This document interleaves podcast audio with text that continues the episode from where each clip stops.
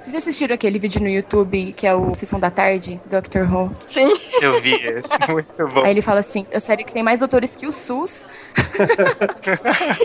a série em que a nave é o peão da. Da casa própria. Genial aquilo. Peão da casa própria. Da, da, da, como é que chama? Porta da Esperança. E é a série com mais sotaques britânicos já existentes. Aí mostra todo mundo falando Doctor! É muito bom aquilo. Doctor! Bom dia, boa tarde, boa noite, alunos. Como vocês estão? Boa noite, professora. Maior empolgação, hein? que coisa mais carrossel.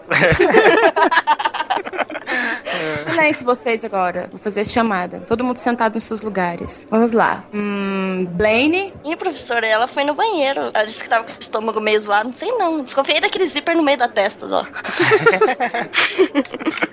ah, Brian? Presente e extremamente contente. Ei, Estrela? Hello, sweetie. Jorge? Jorge tá cuidando do bebê, prof. Opa. Nick? Presente. Sec? Exterminate! não, dá aqui, aqui. Meu Deus, eu tenho um Dalek na sala. Parece que eu me identifiquei um pouco com esse Dalek. Silmar. Presente e perdidaço. Perdidaço. Uou. Nós vamos tirar você desse caminho obscuro e vamos colocar você no caminho da luz. Fique tranquilo. Enfim, hoje eu fui convidada para participar do SciCast. Meu nome é Anne Carvalho e nós vamos falar sobre a série Doctor Who. É, professora Anne, você tá bem? Tem uma ligação para você lá no escritório. Diz que é o seu doutor. Opa, mais alguma aventura será para mim? Enfim, deixa eu lá ver o que tá acontecendo.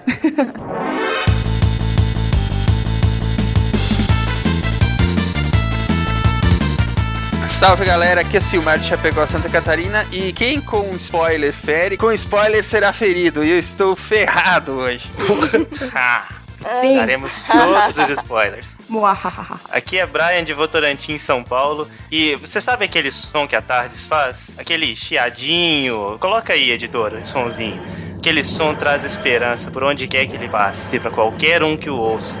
Por mais perdido que esteja, até mesmo você. Mas, ah, Oh, eu chorei. Como é que eu vou, vou, vou, é, seguir uma apresentação dessa, né? Mas vem cá. A Amy chorou arco-íris agora. Chorei. arco-íris. Bom, aqui é o Rory, quer dizer, aqui é o Nick Harris, o Nice Guy, e eu tô queimando um sol só pra dizer boa noite pra vocês. Oh. Nada de referência a essa série nas apresentações. Imagina. Muitas referências. eu sou a Anne Carvalho, eu sou de Franca, São Paulo. E eu sou do Transalert, é um blog sobre Doctor Who. É, nós fazemos podcasts e conteúdo exclusivo sobre a série. E é isso, é um prazer estar aqui. Boa noite, professora. Você tá empolgada. E pra não Aqui perder é a. ma-. Ah, é, né? Vai. Tadinha da estrela, gente. Me Foi excluída. Porra, gente. Ela ficou de fora da tarde dizendo que estava partindo sem ela. É porque o Nick queimou ela, entendeu? O Nick queimou ela só pra vir falar hoje. Pô, Sacanagem. É, né? que maldade. Logo eu que fiquei mil anos esperando por ela, cara. pois é, É, né? justamente. Aqui é a Estrela de Curitiba e o bom de gostar de Doctor Who é que a série nunca vai acabar. Sim. Isso é verdade. Inclusive, depois que você termina de ver toda a série nova, você pode voltar e ver todos os 999 episódios que tem da série clássica. Exatamente. Se você ficar com saudade. É ótimo. Exatamente. Sempre recomendável, inclusive. Vocês estão ouvindo o SciCast, o podcast sobre ciência mais divertido da internet brasileira. Science World Beach.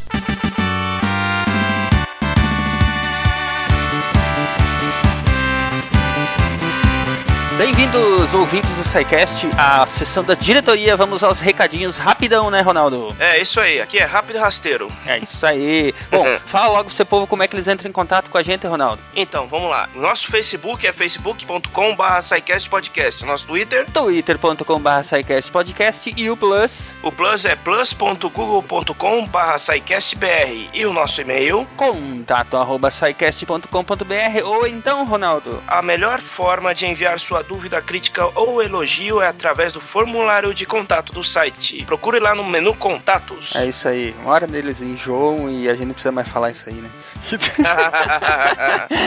Bora lá! Visitem o nosso site lá no www.scicast.com.br para vocês verem as artes originais do Pablo Rigamonte, Isso. onde ele faz os cliques das artes do SciCast, né? Exatamente, é isso aí. Muito bem. E o que mais que nós temos para os nossos amigos do Pause? O que, que tem lá para eles fazerem, Ronaldo? O que, que os amigos do Pause que usam iOS deveriam estar fazendo? Então, os nossos amigos do Pause, eles precisam entrar lá no iTunes, avaliar o SciCast nos dando cinco estrelinhas para ajudar a gente a crescer. É isso aí. Cheguem lá no iTunes, rapidinho, não leva nem cinco minutinhos, é só procurar o SciCast lá e fazer uma avaliação rápida. Se você conseguir eh, fazer uma avaliação escrita, melhor, se não, só dá as nossas estrelinhas lá, cinco estrelinhas, para ajudar Isso. o povo do SciCast a comprar as suas Maseratis, Ferraris e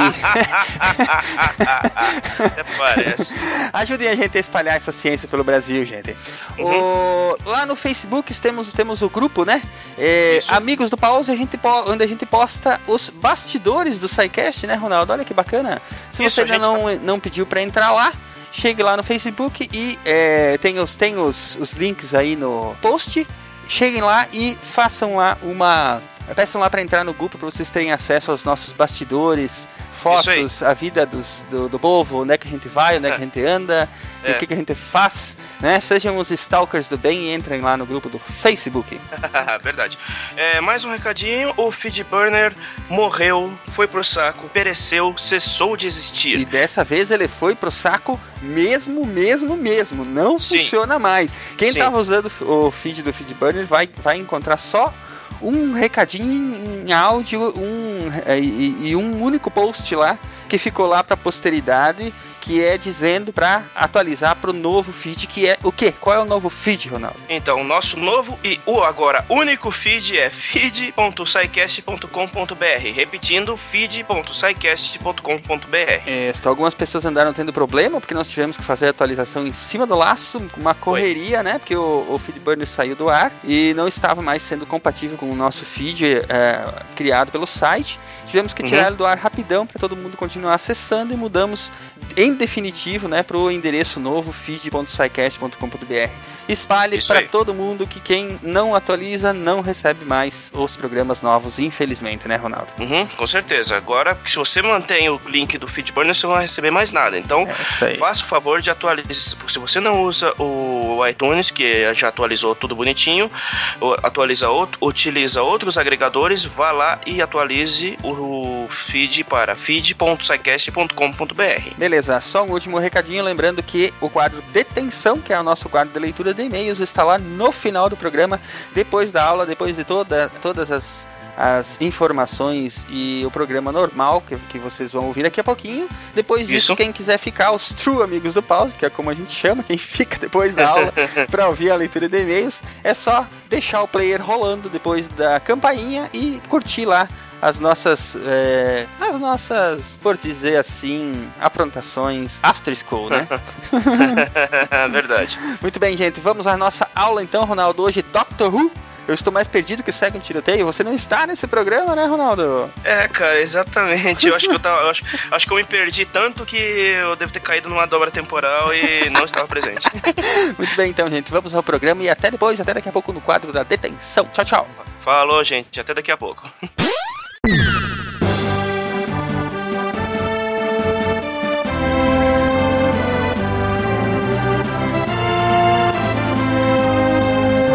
Para não perder o pique, vocês me digam, por favor, já que vocês são todos fãs de Doctor Who, vocês se chamam de Wuvians, né? Uhum. Sim, senhor. Estou cercado de Wuvians hoje, então eu quero que vocês me digam por que que eu, Ronaldo, Marcelo, André, Bárbara, todos os que não assistem Doctor Who na equipe do SciCast deveriam começar a ver Doctor Who. Cardoso também.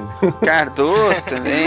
Vai ser difícil convencer. Esse é complicado. Esse é complicado. Eu costumo apelar pelas emoções quando eu vou falar de Doctor Who. Eu costumo explicar que Doctor Who foi uma série que entrou na minha vida num momento super difícil que eu estava passando.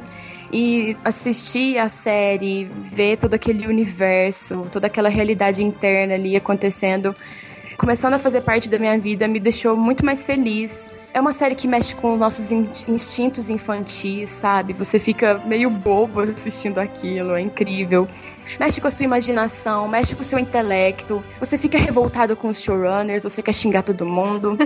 Não é uma série muito diferente das outras, se a gente for pensar nisso. Mas, como uma série que tem 50 anos, que já passou por vários, vários atores sendo protagonista, várias gerações. Como que uma série dessa não pode ser boa, sabe? Deixa o Doctor Who tocar seu coração, cara. Todos vocês aí que foram citados. Silmar, Ronaldo, Marcelo, Bárbara, Cardoso, cara. Para com esse coração de Dalek. Você não é um Dalek, você não foi construído pra odiar, cara. Vamos amar Doctor Who. Seja um Dalek do bem. As pessoas que não gostam de Doctor Who geralmente têm uma coisa em comum, elas nunca assistiram. Exato. Elas odeiam com todas as forças. Elas só não gostam do conceito. Se elas pararem pra assistir, elas vão gostar, cara. Não tem como, entendeu? Se parar pra assistir com calma, entendeu? Vai gostar. E não tem como. E, e os, os vilões e, e tudo, toda a, a mitologia, né, por trás. É uma coisa muito profunda, assim. Sim. A bondade, assim, a, a a coisa de valorizar o melhor do, do ser humano, inclusive vindo de uma pessoa que não é humana, Exato. né? Mas é, é incrível. Que é o mais humano de todos, né? É exatamente a conexão dele com, com os seres humanos, né? Isso que é incrível, eu acho, da série. Então, argumento não falta. Falta você sentar e assistir. Fora que é uma série sobre viagem no tempo, né? É. Quem é que não gosta de viagem no tempo, gente? Como assim? É igual você falou. Só não gosta de Doctor Who quem não assistiu. Quem assiste fica louco, viciado, pirado, igual eu, eu fiquei. Eu tô assim já faz uns três anos e, e eu tô doente. doente de amor por Doctor Who já faz três anos e quero continuar assim até ficar bem velhos, meus netos assistirem. Vocês querem me dar mais algum argumento pra eu ver Doctor Who, não? Eu quero que pros outros verem, porque você já viu um poucos episódios e gostou demais. E como você é o chefe, você vai mandar todo mundo assistir e pronto, acabou. Dá dever de casa, né? Eu, eu concordo. É. O pior é que a Dona Estrela escolheu os episódios certinhos pra eu ir ver. Eu assisti só três episódios e já virei fã da série. Vou começar a ver também. Não, aí é que tá. Isso que você tá errado, Silmar. Hum. É porque qualquer três episódios que você assistisse, você ia gostar, entendeu? Era só escolher alguns maravilhosos, talvez. Isso, nisso eu discordo. Eu discordo, discordo, discordo, discordo. Quem, quem, quem foi que falou isso? Eu, Nick, alguns episódios realmente dão raiva, né? Realmente. São, são não, zoados. é, não é por isso. Eu discordo desse argumento com, e vou falar outro argumento discordando desse argumento. Olha que loucura. Eu acho assim, que o Doctor Who é uma série que tem tantos anos, que tem tantas coisas, sabe? E tá sempre em constante movimento e sempre em mudança, que qualquer coisa que você assistir na série, ou você vai se identificar muito, ou você vai detestar. Só que, como o Doctor Who tem tudo isso, você sempre vai encontrar um episódio que é a cara do seu melhor amigo. Você vai falar, isso aqui é a cara do meu melhor amigo. Ah, isso aqui não é a cara do meu melhor amigo. Então é muito legal isso, porque, querendo ou não, como o Doctor Who é uma série que fala sobre mudanças, que tá sempre mudando, inclusive, que, partindo do nosso coração, né? eu acredito que por isso é muito legal você ver, porque você aprende coisas com a série, você aprende a ser uma pessoa melhor com a série e você se identifica com coisas. E quando eu falei sobre isso no- num podcast atrás do blog lá, a gente falou que é bem isso, sabe? A gente pode escolher três episódios que é a cara de tal pessoa e indicar pra ela que com certeza ela vai gostar. Mas às vezes, aqueles três episódios que é bom pra aquela pessoa não é bom pra outra. Não vou funcionar. Não funciona, entendeu? É igual assim, todo mundo indica Blink pras pessoas. Eu indiquei Blink pra minha amiga, ela detestou Blink. Como assim? Puta, um baita episódio. Eu adorei aquele episódio. Pois é! Isso é muito controverso, sabe? Se você não gostou de Blink é porque tem medo de filmes de terror, realmente. É uma coisa que. né?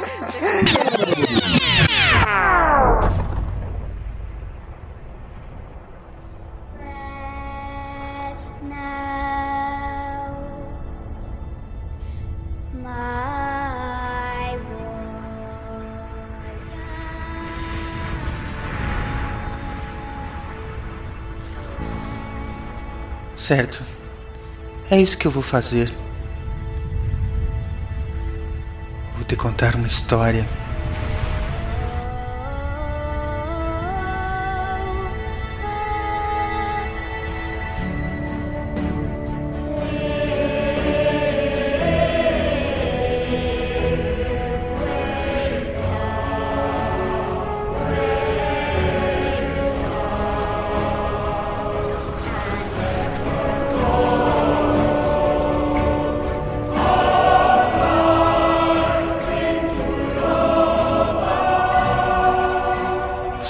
Ouvi-los. Todas essas pessoas que viveram com medo de você e do seu julgamento, todas essas pessoas cujos ancestrais se dedicaram, sacrificaram-se por você. Você pode ouvi-los cantando?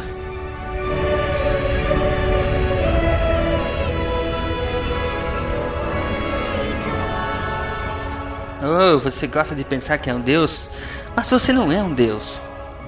É só um parasita alimentando-se com ciúme, inveja e desejando pela vida dos outros. Você se alimenta deles na memória do amor, da perda, nascimento, morte, alegria e tristeza. Então, então, vamos lá. Pegue as minhas. Pegue as minhas memórias. Eu espero que você tenha um grande apetite, porque eu vivi uma vida longa. E eu vi algumas coisinhas.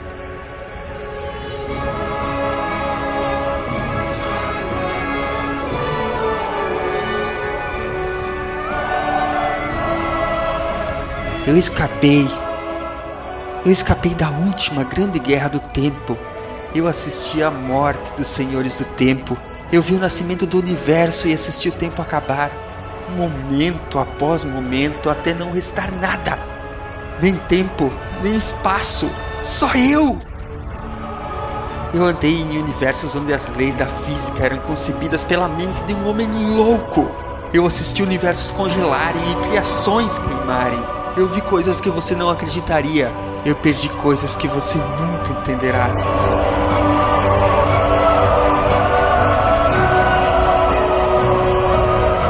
E eu sei de coisas, segredos que nunca devem ser revelados, conhecimentos que nunca devem ser contados, conhecimentos que fariam deuses parasitas queimarem. Então vamos lá, pegue, pegue tudo, pegue tudo pra você!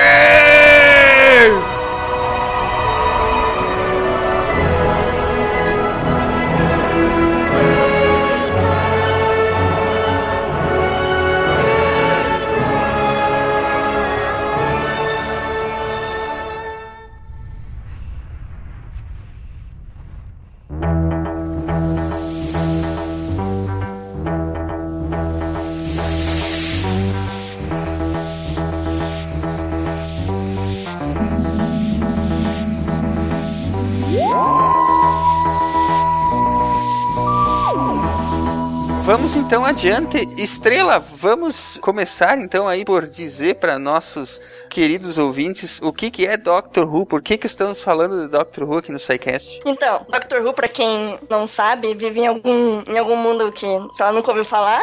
É uma série de ficção científica britânica. No mundo real, no caso, porque Doctor Who é imaginário. ah, controverso. Você que tá ouvindo esse podcast do mundo paralelo.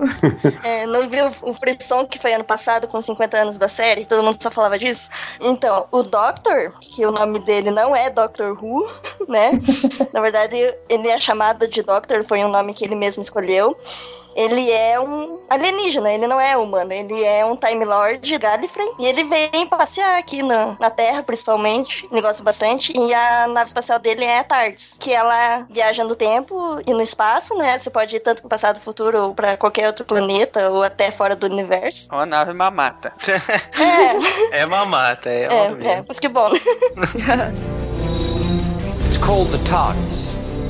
It can travel anywhere in time and space. And it's mine.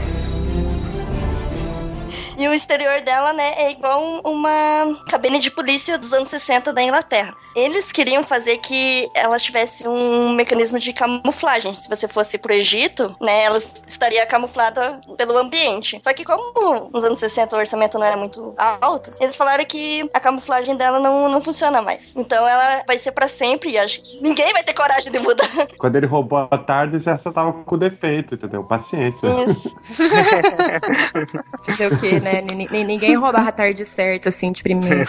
É verdade. Mas é, ô, vem cá, por que que, a TARDIS tá sempre com defeito, essa TARDIS que ele tem aí, hein? Ela nunca funciona direito. Ela não tá sempre com defeito, ela tem um defeito na camuflagem e ponto final. É só esse o defeito dela. Exatamente, o resto ela funciona perfeitamente. Ela é maior do lado de dentro, muito maior, É. inclusive. It's bigger on the inside. Mas aqueles estralos todo e aqueles negócios, tudo que acontece com ela lá, que ela tá sempre... Ela tá viajando pelo tempo, né? Pois é, pra frente e pra trás, entendeu? pelo tempo e pelo espaço. Então, Cara, uma boa introdução pra quem não, não conhece a série clássica é assistir realmente aquele especial que conta a história do primeiro Doctor, que é, é, é fantástico. É fantástico e é emocionante. Extremamente emocionante. É de chorar. Nossa, eu chorei tanto naquilo, meu Deus. E é legal que ele pega todos os lados da série, de como que ela foi criada, quais foram as dificuldades, de onde vieram os produtores, como é que era difícil fazer é, angariar dinheiro para poder fazer a série, né?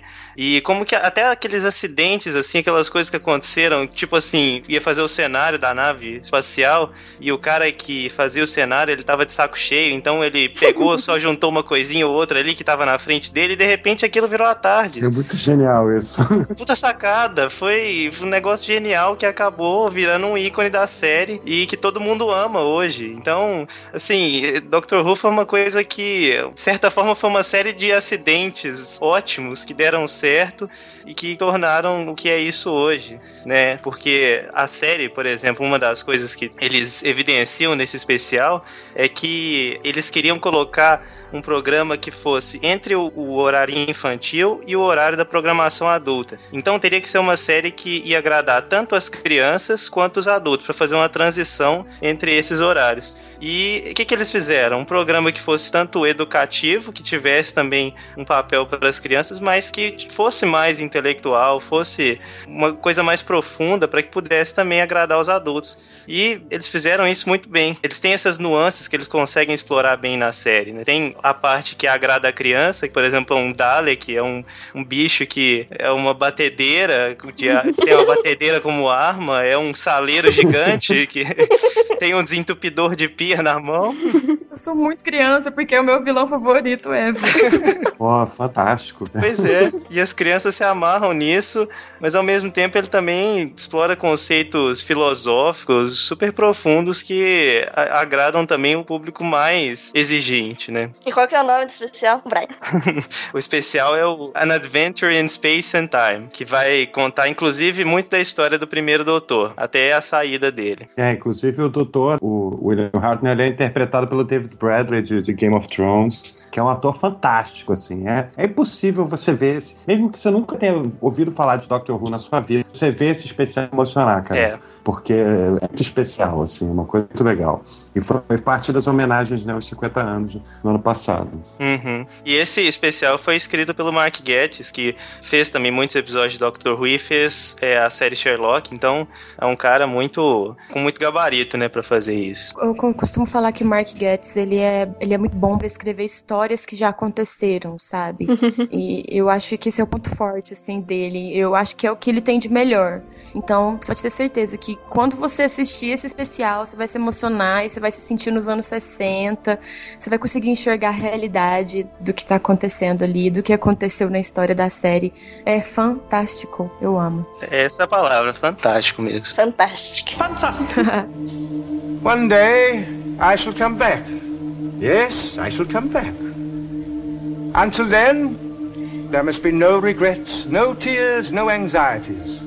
Quem é que vai falar um pouquinho sobre a história do Doctor Who? Histórico? Série clássica? Série atual? Como é que é isso? Por que que existe uma série clássica? Por que que existe uma série atual? Se houve interrupções? Porque a Doctor Who é uma série com mais de 50 anos de duração, né? De vida. Uhum. Então, Doctor Who, ele começou em 1963. Começou com essa ideia, né, de fazer uma série diferente, né, igual vocês já falaram. E a série, ela teve uma continuidade até os anos 80, se não me engano, até 1988, né?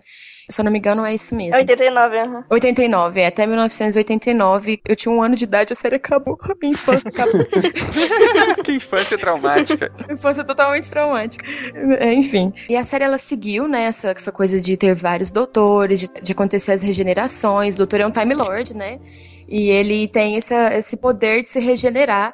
E essa coisa da regeneração foi uma coisa que foi inventada como. Não, não é como uma desculpa, mas foi uma solução que eles encontraram. Porque o primeiro doutor era um cara mais velho e ele precisou sair da série por motivo de doença. Ele já não tava muito bom, já não tava mais com a sanidade dele, assim, já tava meio senil, tadinho. Não conseguia decorar mais os roteiros, né? É, ele não conseguia mais decorar os roteiros. Então, quando eles decidiram tirar o William Hartnell da série sem acabar com a série, eles inventaram esse termo da regeneração, o que é muito legal, porque a série só é o que ela é hoje porque um dia resolveram regenerar o doutor. É verdade.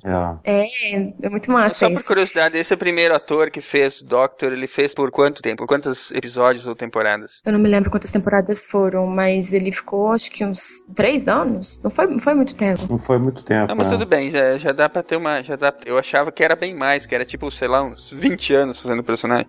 Não, é Não, é, ele ficou três anos. 63, é 66, ele já era velhinho. É, ele estava velhinho. Aí quem assumiu em 66 foi o Patrick, e ele é muito bom. Até que eu tava brincando, falando que ele se parece com o 11 Doutor, o segundo. Aliás, o 11 se parece muito com o segundo, o Matt Smith.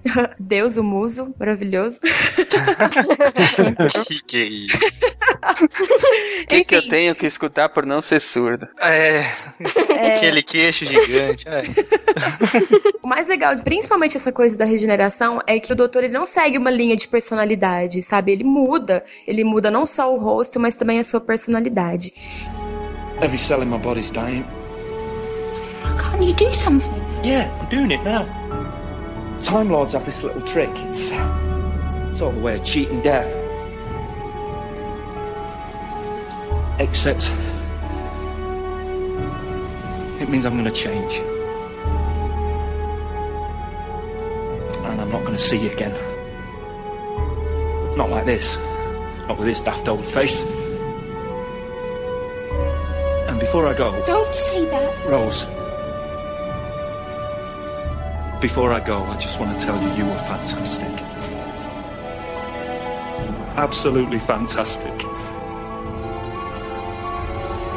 And you know what?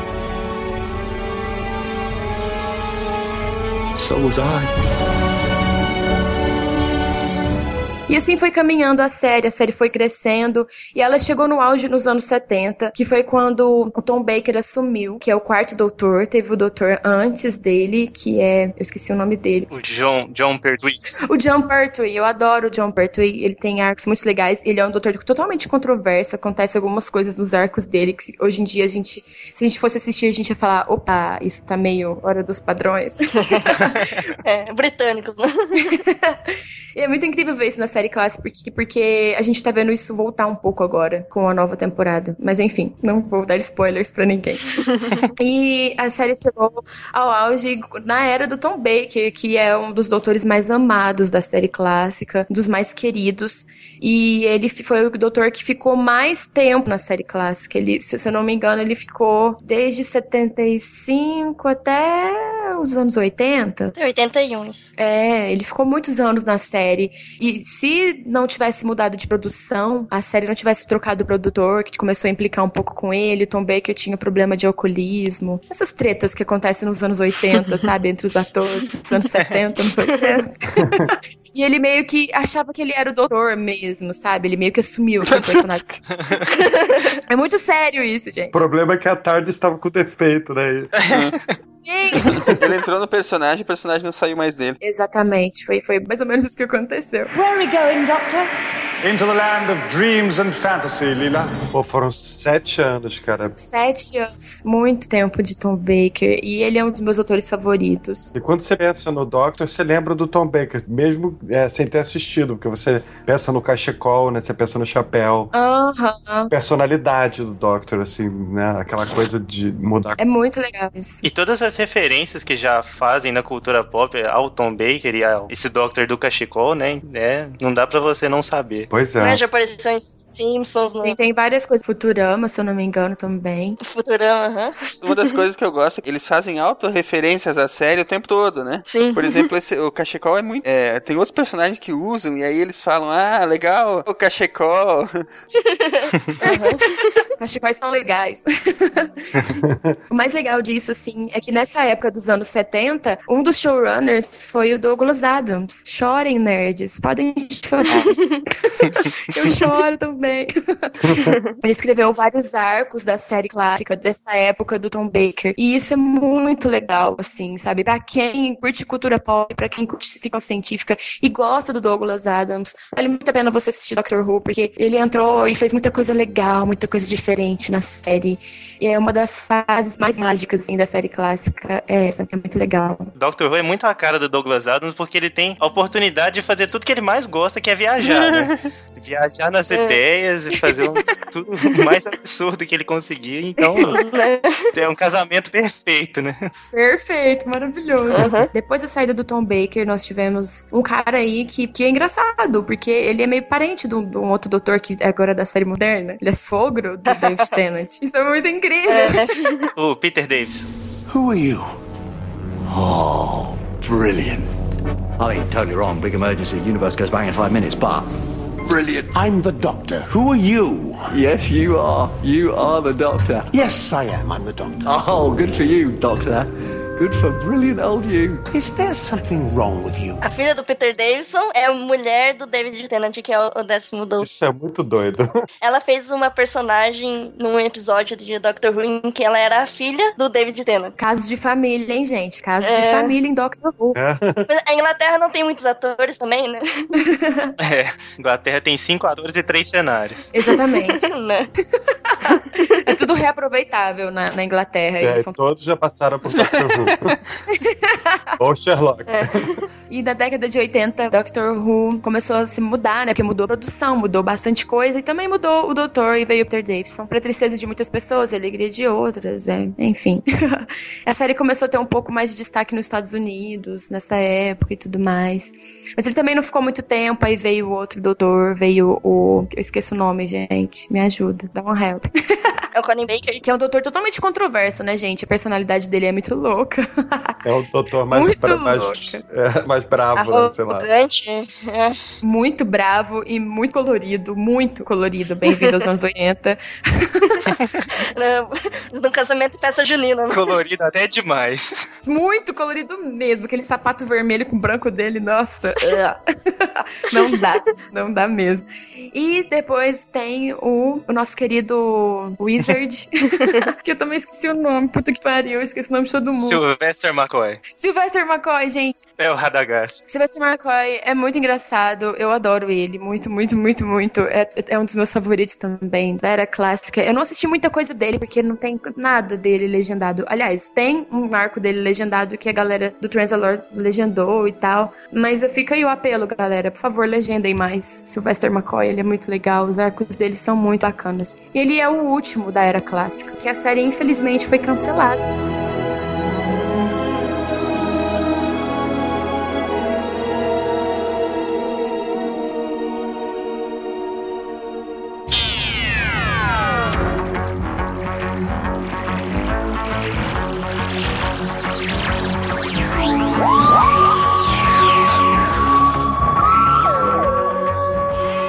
Não sei se a gente fala também dos companheiros, né? Das companheiras. Ai, eu acho super importante. Vamos falar assim. Que tinha companheiros também? Como é que é isso? É, é, viajam com ele, não, não no sentido sexual que você pensou agora.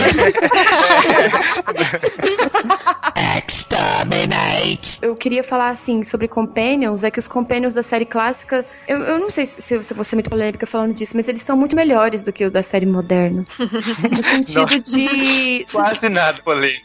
É, no sentido de você ter uma pessoa ali que, que não é só um ser humano indefeso, entendeu? É, é um ser humano que luta, sabe? Que vai atrás. Um dos meus companions favoritos é o Jamie. E ele luta mesmo, ele é um cara nervoso, ele faz caras e bocas, ele mete a porrada na galera. Tem também os as companions compênios, os compênios indefesos que gritam, ah, mas era diferente. Destaque pra Sarah Jane, que teve um, um, um spin-off depois, né? Sobre ela, que ela foi uma das compênios mais famosas de Doctor Who. Sarah Jane é demais. A Sarah Jane era uma repórter e ela corria atrás das coisas, ela ia atrás das, sabe, aquelas botas de salto número 15, correndo atrás dos monstros, tentando destruir. Era muito louco isso, sabe? Isso era muito legal. E eu gosto muito disso nos, nos Companions, sabe? Teve a Tegan, teve vários outros Companions. A esse, a Romana. Não, a gente tem que citar esse, porque a esse ela derruba o Dalek com um, um taco de beisebol. Musa deusa maravilhosa. Fa- Falando sobre isso, é, uma coisa que tinha muito na série clássica era falar sobre o planeta do Doutor, que é Gallifrey. O Doutor é um Time Lord que veio do planeta de Gallifrey. E tinha outros Time Lords. O Doutor tinha o Time Lord, que era um vilão, que também aparece na série moderna, que é o Master. Doutor Master. Entendeu os trocadilhos? E tinha também Penion, que é a Time Lady, que é a Romana. E é muito legal isso. A Romana, inclusive, se regenera, o que é muito bacana também. O que, que é algo que eu sinto muita saudade agora na série moderna, é ter, termos mais Time Lords. Eu acho importante a gente falar que, assim, por que, que a série entrou no hiato? Porque acabou o dinheiro, né? Acabou o dinheiro, acabou. A, a audiência não acabou, mas as- ela diminuiu bastante.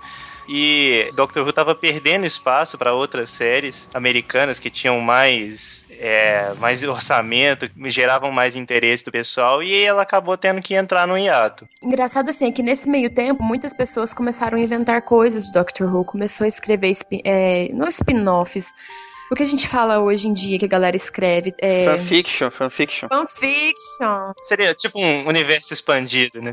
É, começaram a expandir o universo, escrever fanfiction e usar os primeiros doutores pra fazer histórias. Foi assim que foi criada a Big Finish. Pra você que, que já assiste Doctor Who, que tá ouvindo esse podcast, ouçam Big Finish, cara. A Big Finish é fantástico. É o universo expandido da série. Quando a série entrou em ato, a gente ficou sem nada e a galera começou a escrever muita coisa e gravar audiodramas e tudo mais. Muito legal isso. Continuou em quadrinhos, continuou em audiodramas, audiobooks também. E assim as pessoas foram levando em revistas também, saía bastante. Verdade. Até que na, na década de 90. 90, isso, nós tivemos o, o filme, né, do, do Oitavo Doutor, que foi o- produzido junto com os Estados Unidos, então ele tem mais uma pegada bem diferente de... O Doutor anda de moto com a mocinha na, na garupa. Doctor Who Mission Impossible, é isso? Não, e o Doctor Who do Paul McGann é muito foda, cara. Muito bom. O Paul McGann é muito bom. Vou dar uma história pra vocês que não assistiram a série clássica. O doutor já tinha andado com mocinha na garupa antes, tá? já tinha andado, já, viu? John Pertwee danadinho. Enfim, pode continuar, desculpa. Então, mas eu acho que o filme talvez nem seja tão bom, mas o personagem, Sim. o, esse Doctor é muito bom, cara. E, e o ator é sensacional. E, e a- aquilo é fundamental para você continuar com a mitologia do personagem, né? Ele foi, foi, uma, foi essencial, assim. Não deixar o interesse morrer, né? Pelo personagem, pela É. série. O incrível de- desse filme é que abriu a imaginação da galera da Big Finish. Que, infelizmente, depois que teve o filme, aquilo não foi pra frente. O filme ele foi gravado porque eles queriam fazer uma série americana de Doctor Who. Graças a Deus isso não deu certo. porque ia ficar uma desgraça. aquele Master, aquele Master Exterminador do Futuro não ia rolar mesmo. Não, não, não, não, não. Não, não, não, não. não, Doctor com sotaque Enfim. texano, imagina só. nossa, que coisa horrível. Que morte terrível. Enfim, e o mais legal disso é que, como, como não teve nada depois do filme, a gente teve o filme, introduziu o oitavo doutor, ficou nessa esperança da série voltar sendo produzida para americanos, e ali ela parou. E o mais legal disso é que, como que nós sabemos que o oitavo doutor ele é incrível? Porque nós ouvimos Big Finish. Tem muitas histórias, ele grava histórias até hoje. E ele é um doutor do- com uma personalidade maravilhosa, fora que a voz dele é incrível, né? Então a gente que escuta audiodrama, a gente fica aficionada na voz do cara, né? E isso é muito legal. E enquanto a série não voltava, a gente ficou sobrevivendo com essas coisas. A gente não, né? Porque eu não assistia a série na época, eu era uma criança. Mas a gente ficou sobrevivendo disso aí. Eu sobrevivo disso até hoje.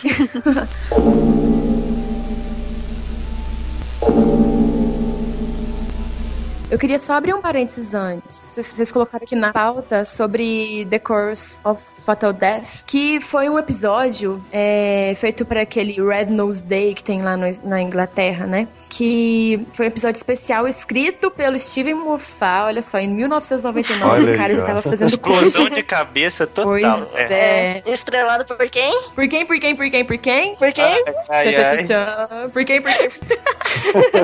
Ron Atkinson. Pra quem não sabe quem é o Rowan, é o Mr. Bean, galera. Mr. Bean fazendo um Time Lord. Que coisa incrível. E o Hugh Grant, né, cara? Va- vários atores fizeram o doutor nesse episódio, isso que é legal. Eles zoaram muito, é um episódio muito engraçado. Zoaram bastante. Zoaram demais. Nossa, os Daleks estão muito zoados, fazendo piadinha. e o doutor zoando os Daleks. Tipo assim, fazendo muito. Nossa, é muito bom. Assistam. O Master tá canastrão ao extremo, né? muito canastrão. é muito legal isso. Eles fizeram e a gente já tinha uma noção assim de que eu acho que isso acendeu a esperança do coração das pessoas de Doctor Who voltar, mesmo que tenha sido uma brincadeirinha feita por fãs, porque o Steve Moffat era apenas um fã na época. E é, é esse parênteses, estou fechando parênteses. Vamos pra 2005. Não, só, só completando parênteses, é, foi o único episódio realmente oficial, digamos assim, entre aspas, entre o filme do Oitavo Doutor e a série de 2005. Então ele foi meio que uma ponte, né, entre esses dois. Mais uma vez deixando a, a chama dos fãs viva, né? Agora vai, mas não foi. É, o que é interessante é o seguinte, que no, no filme você vê o sétimo doutor regenerando no oitavo. Mas você nunca vê, né?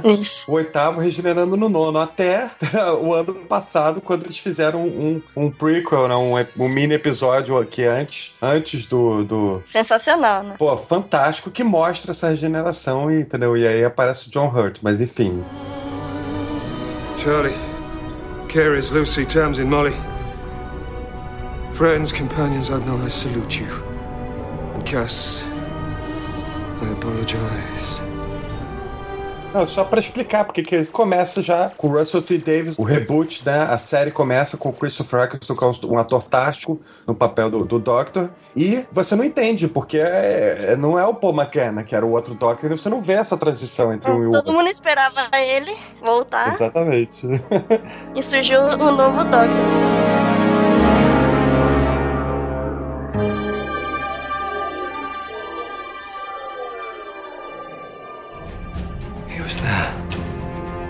Who was? Me. The other me. The one I don't talk about. I don't understand. I've had many faces, many lives.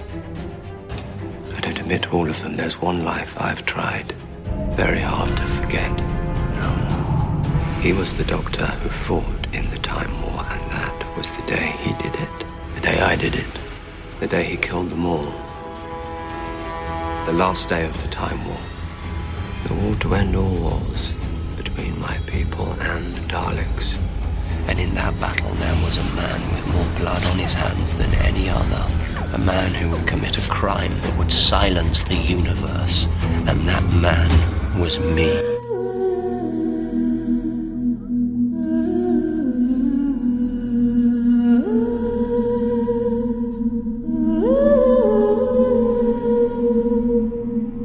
Russell T. Davis ele inventou a tal da Time War. Ele inventou a Time War pra cobrir o tempo do hiato, justamente, né? É. Foi uma, uma bela solução. Depois de resolver isso, vamos começar praticamente do zero. Isso foi bastante polêmico, até porque a Time War era entre uma guerra entre os Time Lords e os Daleks. E nele lá, o Doctor falava que ele tinha lá usado uma arma pra acabar com essa guerra. E ele acabou, além dos Daleks, também os Time Lords morreram. Então já ficou meio triste, assim, tipo, pô, não tem mais. Ele ainda até fala que ele é o último Time Lord que sobrou. Isso, tipo, nunca mais vai ter Time Lords. Então, daí, tipo, isso só vai ser explicado lá no episódio 50 anos. Então, tipo, foram É. 10 anos, quase, pra poder explicar a Time War. Muito legal. É, como teve essa guerra que foi bem traumática pro Doctor, a gente vê realmente o nono Doctor, ele é bem mais. Bem mais ferido, né? Você sabe que alguma coisa aconteceu com ele, né? Ele tá meio triste, assim, sabe? Sem misericórdia. É, exatamente. Ele é um cara bem afetado ainda por esse negócio da guerra. E é isso que é legal, que você vê, assim, como que eles conseguiram desenvolver bem a personalidade do Doctor nessa volta. Porque ele se mostra um cara realmente afetado pela guerra, um cara cheio de culpa, um cara que ainda tá meio perdido no meio daquilo tudo. Ele não toma as ações com muita racionalidade. Às vezes o, o Companion chega e fala, poxa, mas o que, que você tá fazendo, cara?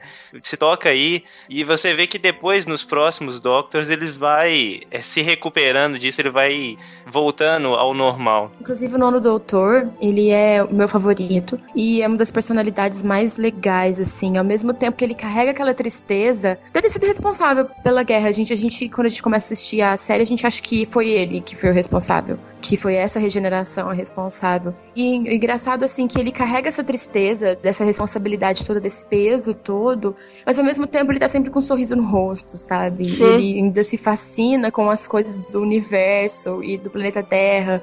Isso é muito legal, muito legal mesmo, Nick. É que você vê que aquilo ali é a essência dele, né? Aquele fascínio pela humanidade, pelo tempo e espaço. É, ali ele não perde aquilo, né? Apesar de tudo que apan- que aconteceu na Time War, ele não, ele não perde esse lado.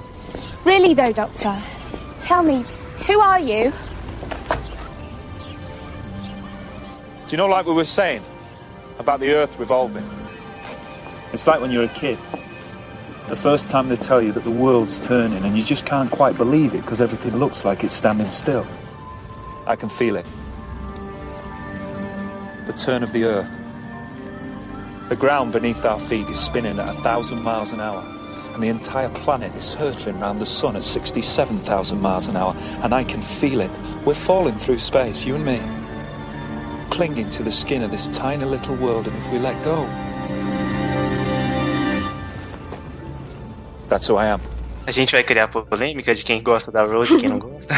Eu gosto. Eu gosto. Eu acho polêmica desnecessária, mas eu, pra ser bem sincera, eu, eu não gosto da Rose. Mas ela é uma companion muito próxima da realidade, assim, de qualquer pessoa. Porque ela tem um emprego, ela tem uma vida e tudo mais. E o que, o que é legal nela é essa devoção ao doutor. Ela larga tudo pra seguir o doutor, que não é o que eu gosto. Eu gosto muito mais da Clara, que tem uma vida paralela. Ela, inclusive, fala que a- o doutor é um hobby pra ela, não é o É, centro do adorei essa universo. Parte. Como era pra Rose. eu Vamos também logo que adorei depois eu tenho que fazer. E isso é muito legal, assim. posso posso porque- pedir uma coisa sobre os Companions? Pode. Cada temporada tem um, é isso? Não, não Depende. necessariamente. Tá, mas enfim, entram e saem esses companions que são os amigos do Doctor que viajam no tempo com ele. Mas é explicado por que, que essas pessoas entram e saem da vida do Doctor ou, ou Sim, não? sim. Claro, né? Explica. Tanto é que o sonho da minha vida é ser uma companion. As pessoas têm suas próprias vidas, entendeu? Ou tem algum bom motivo, né? Mas tem uma coisa muito importante aí, que é por que, que o Doctor se achega a essas pessoas. Porque ele não consegue viajar sozinho. Porque ele precisa de alguém pra poder dividir essas experiências, pra poder ter aquela coisa de entrar na tarde a primeira vez e a pessoa abrir aquele olho e falar, nossa, é maior por dentro, ou é menor por fora. Ele, ele precisa disso, ele precisa de pessoas que estejam ao lado dele pra dividir essas experiências. E até também, depois eles vão explorar mais isso, mas pra manter os pés dele no chão. Pra não deixar ele fazer nada muito idiota, que coisas idiotas ele faz regularmente, mas não deixar ele fazer nada muito idiota e acabar estragando o universo inteiro, porque o Doctor sozinho, ele, ele às vezes é um cara inconsequente, ele é um cara que não tem muito controle das suas ações, ele se deixa levar pelas emoções. E os Companions, eles não servem só como coadjuvantes, eles não servem só como aquele artifício de roteiro para poder te explicar o que está acontecendo ali. Eles são realmente é, é, pontos que influenciam na série e que fazem você não só entender, mas também eles é, influenciam nas ações do Doctor Perfeito, perfeito. e deixam ele realmente com o pé no chão e sem fazer muita cagada. Ou às vezes os companions levam ele a fazer cagada também. Pode acontecer Também, também. Se for o Mickey. Rosie! Sacanagem. Rosie! Ela faz umas cagadas. o Mickey e Rose é foda, cara. É. E às vezes eles também se- eles servem pra poder se meter em confusão pro Doctor precisar salvá-los, né? Então, Não, é Rose Bad Wolf. Né? Exatamente. campeanes. You want weapons? We're in a library. Books! Best weapons in the world. Martha Jones, que ela foi companion na terceira temporada com o décimo doutor. Ela é uma companion mais independente, mais forte, ela tem personalidade. Apesar dela ficar naquele mimimi todo, querendo a atenção do doutor. Na friendzone. Na friendzone total. na friend zone total. Apesar disso tudo, ela é muito foda, é uma companion incrível. Eu, quando quando a galera fala que não gosta dela, eu já olho com o olho torto, assim, porque vocês são muito ligados no romance. Sou apaixonado por Uma ela. série de ficção científica. Vamos ter o coração um pouco mais gelado aí, porque a Martha Jones é foda. Eu ia falar que era muito gata. Também. Muito gata também. Inclusive, nessa temporada, com a Martha Jones, apareceu o Master, né, gente? Fala um pouco sobre do Master. É incrível, maravilhoso. Cara, o Master é muito foda. O episódio que ele aparece é muito bom. O Master é um inimigo clássico do Doutor, né? Que, que apareceu só nessa temporada. Ele é um inimigo clássico. Ele é um Time Lord, como eu tinha falado antes. Ele aparece no filme, ele aparece na série clássica. E aí ele aparece nessa temporada e é muito legal. É um vilão meio sociopata, assim. Ele é doente. I'm the Doctor. I'm a Time Lord. I'm from the planet Gallifrey in the constellation of Kasterborous. I'm 903 years old, and I'm the man who's going to save your lives and all six billion people on the planet below. O legal de- dessa temporada são as bizarrices do Russell T. Davis. Russell T. Davis já tinha uma fascinação por porcos, que foi o que aconteceu num episódio, eu acho que foi em Dalek, não sei, se- não sei se foi Dalek, se foi Dr. Dance, que aparece um porco, que foi totalmente necessário, mas ele gosta de porco, então ele botou um porco lá. E nessa terceira temporada nós temos episódios com porcos, pessoas com cara de porcos. Então Pessoas se você curte porco. porcos, cara, você tá na temporada certa, cara. Essa é a temporada mais bizarra da era Russell T. Davis. É muito engraçado. Por mais bizarro que seja. Inclusive, é, ne- no meio dessas bizarrices, é, assim, eu, pelo menos, eu faço essa recomendação pessoal pra quem não assistiu ainda Doctor Who, é que se você supere os primeiros episódios da primeira temporada, os primeiros cinco ou seis ali, se você conseguir passar por aqueles, você vai adorar e você vai se apaixonar, mas dá uma relevada nesses primeiros, porque foi a volta da série, era um orçamento bem baixo pra efeito especial, é, é, é um pouquinho complicado. Eu não consegui, cara. Então eu acabei vendo Matt Smith primeiro. Olha só a polêmica. E aí eu voltei e comecei a ver tudo e achei tudo maravilhoso, entendeu? E durante um grande tempo o Matt Smith era meu Doctor favorito, assim. Aí aí eu cheguei no Tenet, foi foda, assim. Minha cabeça explodiu. Sei como se sente. o Tenet foi incrível, cara. Incrível, realmente. Sabe uma coisa que eu acho interessante nisso? É, Isso aconteceu comigo também. Eu assisti Fear Her, que é um episódio péssimo da segunda temporada, já com o décimo segundo doutor. Já, já com o décimo segundo, meu Deus, tô com o Capaldi na cabeça. Décimo.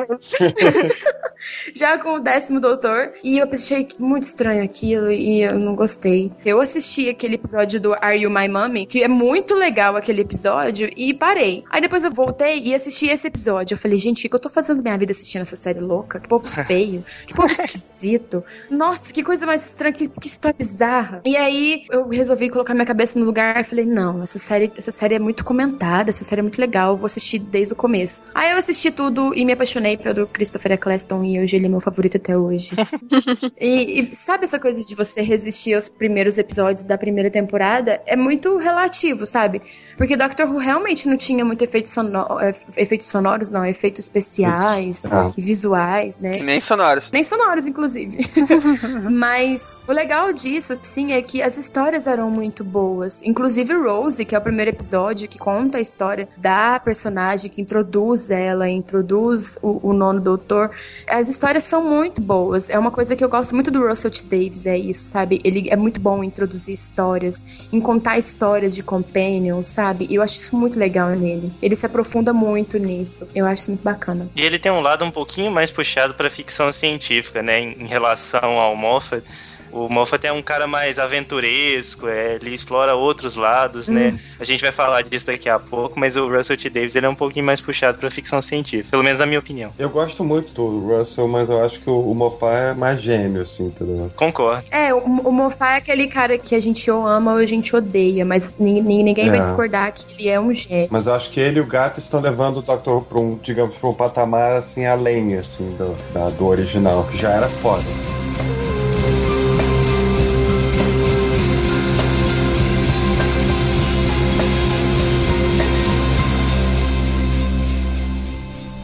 People assume that time is a strict progression of cause to effect, but actually, from a non-linear, non-subjective viewpoint, it's more like a big ball of wibbly wobbly, timey wimey stuff.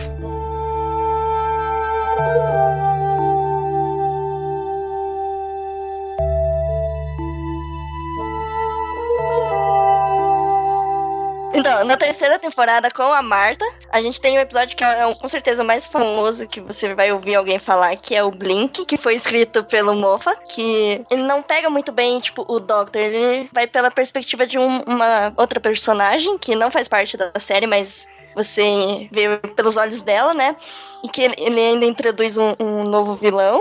E, tipo, é aquele, aquele episódio que só faz sentido nos minutos da, da série. Que você, você vê o Doctor falando umas coisas na TV sem sentido. Tem um- umas estátuas de anjo que são malvadas. Esse episódio eu vi, eu vou ter que dizer que ele, ele me impressionou muito pelo fator que ele é completamente dependente do roteiro, né? Ele tem muito pouco recurso de grana pra efeito visual, esse tipo de coisa, e você pode ver que o, o- a, a produção toda ela gira em torno do roteiro e da posição da câmera, de como a câmera é usada, é, de criar o suspense e tal, e, e, e várias, várias coisas assim que você percebe que a, a- o fator não ter dinheiro pra fazer um episódio, no final das contas, é um estimulante pra criatividade do que eles usam ali, né? É, e esse episódio ele é um dos, é um dos chamados Doctor Light, dos episódios que o, o, doc, o Doctor em si nem aparece direito, né? Muito pouco, ele né? aparece no É. vídeo, exatamente. Ele dá aquelas dicas ali e tal, mas. Mas, mas é isso, é isso que, me, que me deixa bastante excitado pra começar a ver a série, porque se eles podem contar uma boa história sem usar o Doctor, por exemplo, eu espero que isso se repita mais vezes. Cara, esses episódios são demais. Tem um com a dona também, que a gente vai falar daqui a pouquinho, que é fantástico também, que é o, é o Turn Left, né? Aquela coisa do. Sim. É. Mas é um episódio fantástico. É, só queria fazer um parêntese nisso aí, que Blink é o episódio que introduz os Weeping Angels. O que que eles são? Eles são seres que eles são muito Não, antigos. Eles são os anjos chorões, só isso. Isso. É, são São os anjos chorões, eles se alimentam do tempo e das memórias das pessoas. Exatamente. Eles são bem loucos. O que, que eles fazem? Eles tocam na pessoa e jogam ela pro passado, jogam ela para outro tempo. E eles se alimentam disso, dessas memórias que a pessoa teria, de tudo que ela iria viver. E eles se alimentam disso, são monstros assim, impiedosos, cruéis, que se disfarçam, e o único jeito de você se defender deles é olhando. Só que você não pode piscar. E aí você imagina como que você faz um suspense com isso, porque você tá num, num quarto, numa sala, com três Weeping Angels em volta, e você não pode piscar, porque se você piscar, você morre. Isso é acabado, é o drama do negócio. Don't blink. Don't blink. Blink and you're dead. Don't blink. Don't even blink. Blink and you're dead. They are fast, faster than you could believe. Don't turn your back. Don't look away and don't blink. Good luck. Muito bom, cara. não, e como é que você conta uma boa história com essa premissa e sem usar de muito recurso, não, né? Porque é tudo corta de câmera rápido no episódio e coisas assim que tecnicamente são muito fáceis de serem feitas. Uhum. É o que você falou, o principal Verdade. ali é o roteiro. É o roteiro, muito completamente, completamente suportado pelo roteiro esse episódio. Achei sensacional. Você pode achar boba a premissa dos Weeping Angels, mas eles são assustadores, eles são tão assustadores. são, que são, eles quando criam- eu, eu tô andando na rua e eu vejo uma estátua e eu falo, caramba. Melhor é ficar olhando e não piscar. Fica olhando e sai correndo. Fica olhando e sai Uhum. correndo. Eu só tenho uma coisa pra dizer sobre esse episódio. O Mofá é muito foda. Ele é muito foda. É gênio. Eu acho que pra criação, ele, ele é um cara incrível, assim. Eu sou muito fã dele, a galera, a galera me odeia. Os Ruvians me odeiam porque eu adoro o Mofá. Eu adoro também, Eu cara. adoro Pô, também. Quem não gosta do Mofá, eu já, eu já olho meio esquisito, porque, pô, é, é aquele cara que não, não gosta mesmo do Doctor Who, ele gosta de uma ideia do Doctor Who que tá na cabeça dele, ninguém pode mexer. O ele é o cara que tem a coragem pra desafiar, entendeu? Pra levar o Doctor Who, como eu falei antes, além. Exatamente. Concordo plenamente. Então eu acho assim que o cara é muito foda, sabe? Não, não tem que questionar disso dele, assim. E é lógico que, que, como qualquer escritor, como qualquer roteirista, tem os furos, tem os problemas. É. Mas ele levou o Dr. Who a um outro patamar mesmo. E eu acho que isso é uma das, das grandes coisas que fazem eu admirar tanto o showrunner. O novo show, o showrunner atual, que é ele. É, e rolam os boatos de que o próximo showrunner vai ser o, o Mark Gatiss, né? Não, não se sabe, mas Deus me livre, me guarde, me proteja. rola esse boato. Por que, que não pode ter uma Doctor mulher, hein? Polêmica. Poder pode, só que não teve. Mas nós temos uma Time Lady na série clássica, que é a Romana. Ela é uma Time Lady. Ela só não é uma- um- o doutor que viaja na tarde dele e tal, tudo mais. Seria interessante ver essa mudança de perspectiva, né? Assista The Curse of Fatal Death, É. que é aquele especialzinho engraçadinho que a gente falou dos anos 90, sabe? Aí você vai ver Mr. que isso Bean. aconteceu. Sabe o que eu acho legal da quarta temporada? É Exatamente essa coisa da introdução da dona. A dona já não, a dona já tinha aparecido antes no especial de Natal, entre a segunda e a terceira temporada. E quando começou a, terce- a terceira temporada, eu achei que ela seria companion. Mas aí veio a Martha Jones, e não era a dona. Frame! E eu odiei ela nesse especial de Todo Natal. mundo odeia ela no especial de Natal, acha que ela é terrível e tudo mais. Eu, Né? eu, eu também odiei ela na hora que ela entra na Tardes e fala daquele jeito da Tardes, tipo, what the fuck, what the hell is that? É muito engraçado, ela, ela é muito Ela é louca. muito boa, cara. Ela é Ela é estressadinha, né? ótima. É o que eu mais gosto nela, é isso. É, Sabe que eu acho interessante essa coisa? E o nome do episódio, do primeiro episódio da quarta temporada se chama Partners in Crime, que é uma referência à Agatha Christie, que nessa temporada tem, tem um episódio sobre a Agatha Christie, nessa quarta temporada. Partners in Crime é, é, é um livro da Agatha Christie que é sobre um casal. Ele- Eles resolvem dilemas e tudo mais, descobrem assassinatos e coisas do governo. É muito legal. Leiam Agatha Christie, vocês ouvintes. e eu acho legal isso, porque tem tudo a ver com o episódio, né? Que eles estão fazendo isso paralelamente. Quando eles se encontram e quando eles se reconhecem, é muito Nossa, muito engraçado. legal. É muito legal, é muito legal, muito legal, muito legal. Eu acho muito massa essa química da, da Catherine Tate e do David Tennant. Eles fazem muitas coisas fora de Doctor Who juntos, né? De comédia. E foi a Companion que fez eu gostar do décimo Doutor. Que fez eu olhar ele com, os- com um olhar diferente, assim. Foi a companhia que derreteu o seu coração. Ela, ela realmente conseguiu tocar meu coração e me abrir pro décimo doutor. Eu, eu realmente comecei a olhar ele com um olhar diferente. Inclusive, depois, mais pra frente, teve os especiais, né? Que me fizeram ficar realmente apaixonada por ele, gostar dele de verdade. Acho isso muito legal, porque a dona é aquela companion que briga com o doutor, que é amiga dele, que ela bota o pé dele no chão, sabe? Ela é essa, essa companion que faz isso realmente, sabe? E Eu, eu adoro ela por isso. É, não tem interesse amoroso nenhum, não tem nada. Ela Né? não tem respeito nenhum. Ela fala o que ela quer e pronto. né? Esculacha ele um monte. Respeito, que respeito, que respeito morreu faz tempo. É, não tem aquela, aquela aura, né, do, da Companion, do, oh, o Doctor. Não, ela já sai, pô, que merda que eu tô fazendo aqui, não sei o que lá, porra, que merda que eu tô larga, vou casar. Eu vou casar Vai, vai casar e para dentro da tarde. Lógico que ela ia ficar nervosa, né, galera? Sabe o que eu acho incrível, assim, dessa temporada são as histórias, né? É uma temporada diferente, assim, das outras no quesito de histórias. E é uma temporada que, que fecha uns, alguns ciclos, né, na, na vida do, do décimo doutor. Acontece algumas coisas desnecessárias nessa, nessa temporada, mas é uma temporada incrível, exatamente por causa da dona e por causa do doutor. E também porque já é uma temporada que tá finalizando a era do Russell T. Davis na série. E a própria era do David Tennant, inclusive. Então é uma temporada que, que já começa a dar sinais que alguma coisa nova está vindo. E isso acontece em alguns episódios, eu não vou dar spoiler porque eu já dei demais. Spoilers! Você tá falando do silêncio da biblioteca? Hey, who turned out the lights? Foi eu que botei, porque é a primeira aparição da River Song, né, cara? Que eu acho que é uma personagem muito importante. Muito importante mesmo, eu adoro. É. Hello, sweetie. Mofa gênio, né? Fazendo. Lá na quarta temporada ele já plantou a sementinha. É. Filho da É. E você nem se importa muito com a River, né? Pode falar palavrão nesse podcast? Sim. Pode. Ah, então tá bom, porque eu acabei de falar dois.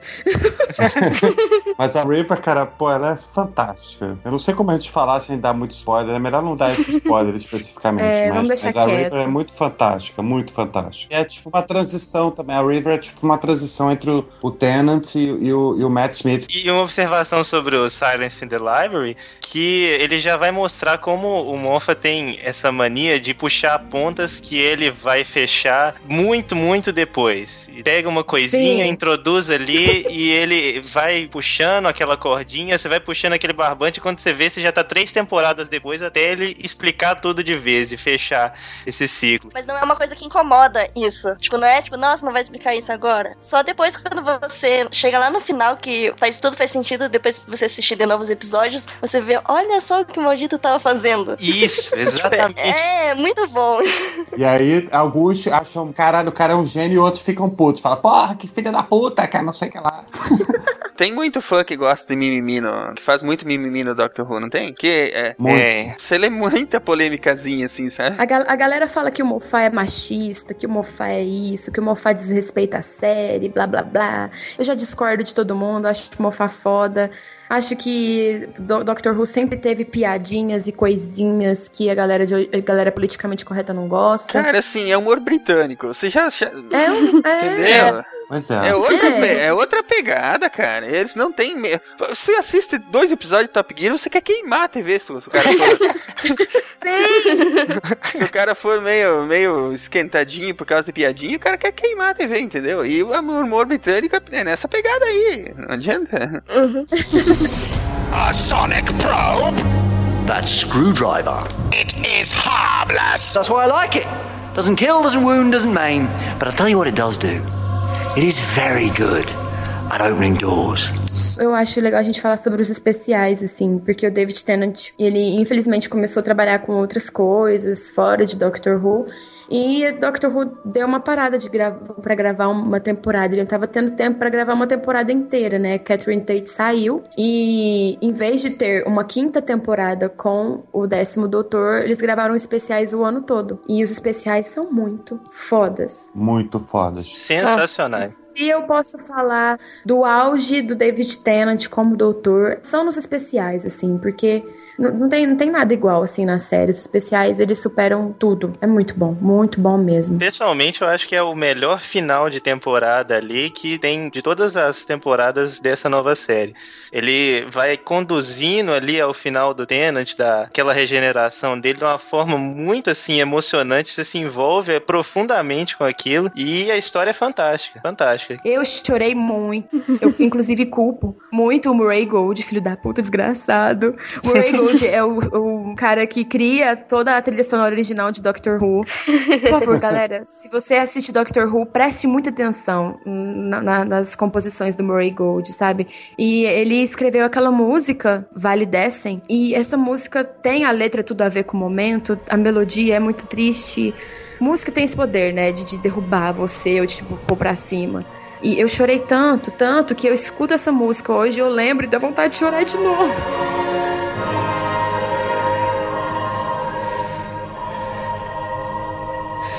I don't want to go.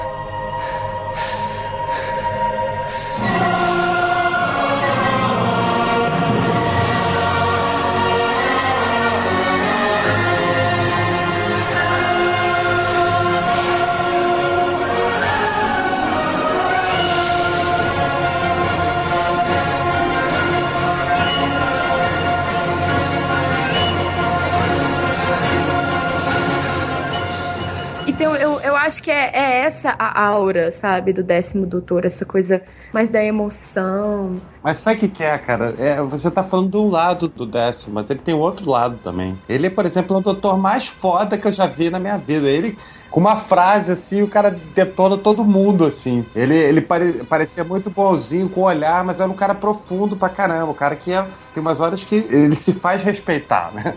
É o Uhum. Time Lord. Sim, claro, isso, isso é incrível nele. Ele é um doutor muito épico, inclusive, assim. Tem, as cenas de ações do décimo doutor são muito boas. Até muito melhores do que as do décimo primeiro doutor. Eu sou suspeito, ele é o meu favorito. de várias pessoas. Eu também. By the ancient rites of combat, I forbid you to scavenge here for the rest of time. And when you go back to the stars and tell others of this planet, when you tell them of its riches, its people, its potential, when you talk of the earth, then make sure that you tell them this. It is defended.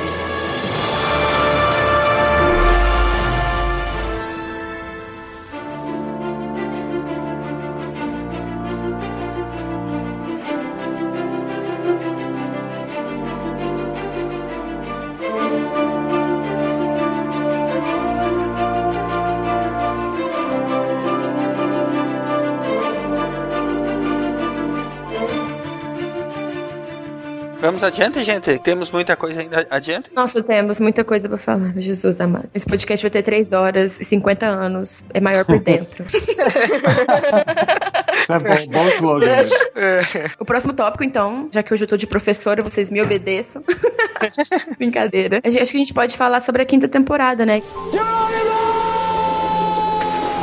Que mudou tudo. Mudou absolutamente tudo. tudo. Principalmente o orçamento. Aleluia. Jogaram Glória dinheiro em Deus, Doctor Who. Exatamente. De repente virou Hollywood. né? Eu joguei dinheiro na tela e falei assim: Doctor Who, cresça e apareça.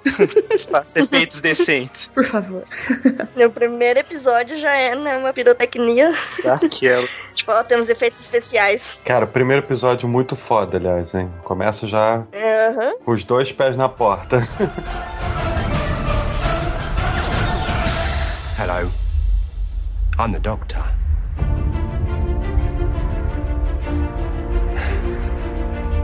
Basically, run. Nessa quinta temporada, a gente tem o Matt Smith, né?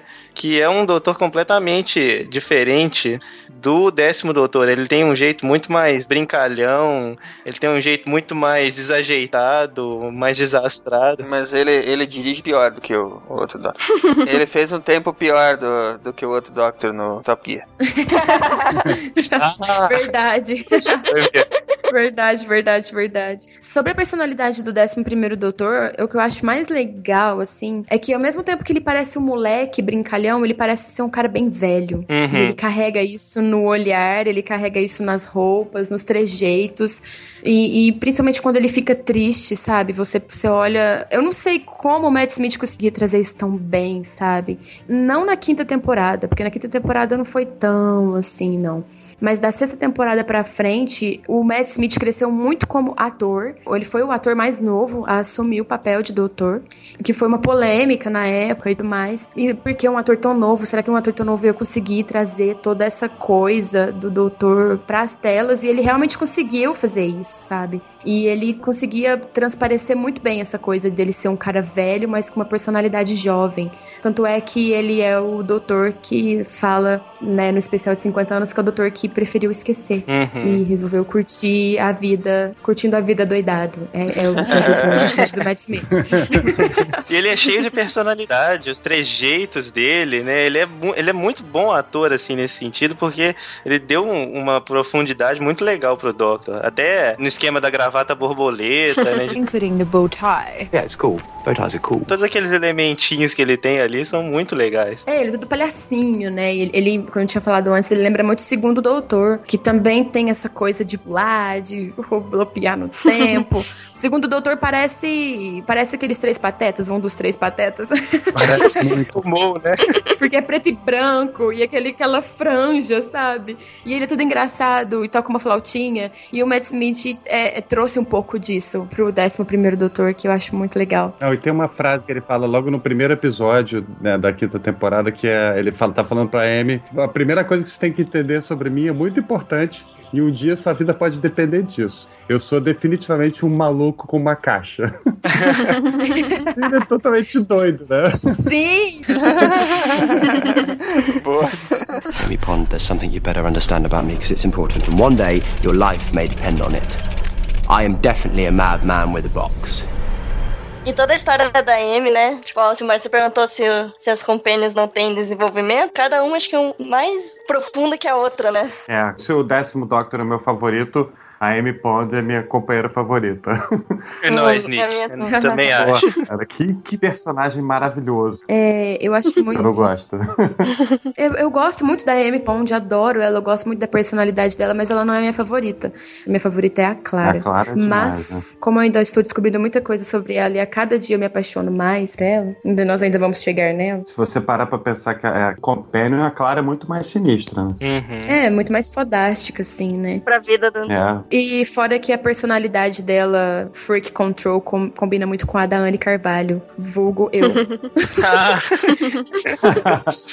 eu me identifico muito com ela, muito, sabe? Como personagem, personalidade e tudo mais, por isso. É por isso. Com a Clara? com a Clara. Eu sou muito parecida com a Clara, inclusive nas minhas roupas. Eu descobri isso esses ah, dias. Quer casar comigo? Meu Deus, pedido de casamento no podcast. Galera do Transalor, beijo. O mínimo que vai rolar eu encontro agora. Não vai ter jeito de escapar disso aí. Não Para vai ter jeito de escapar. Só que meu cabelo não é mais igual ao dela, tá? Meu cabelo tá bem Joãozinho hoje. meu cabelo tá bem curtinho. Mas, enfim, Depois vocês trocam os telefones, tá? pode deixar. Desculpa, Beijo. batata cadeira. Cadeira nada, agora assume e leva ela pra jantar, pô. Vou levar ela pra jantar na minha tarde. Estou indo, my doctor. Trust me, I'm the doctor. Eu adorei aquela ruivinha que aparece no, no episódio do Van Gogh. Ah, ela é uma linda. A Amy? É que a gente tá conversando agora a respeito. O colega ainda não assistiu a série inteira, então ele tá perdido, gente. Vamos ajudar aí. É, isso aí, ajudem. É que eu, eu, eu gostei da personalidade dela, que o Doctor fala assim, você fica aí, e ela, não vou ficar não. Né? Ela é bem assim. Eu adoro isso nela também. A quinta temporada, ela tem várias coisas legais, assim, né? Tem um episódio mais choroso, que é o Vincent and the Doctor. E é, é um episódio tão maravilhoso. Se o cara não, não chorar no final desse episódio, tu não é gente, tu não é humano. Não, não. É, Não é aí humano é o meu mesmo. episódio favorito de todos, assim. É. De todos, Muito de bom, todos, cara. é. Aquela hora que o cara pega o quadro, é, que é o. Ai, me ajudem aí. O Vincent pega o quadro e ele começa a pintar por cima, e os dois falinhos fazem assim: Não! Aquela dor no coração. né? tipo, ele pinta com uma, com uma tinta branca pra poder pintar o monstro, né?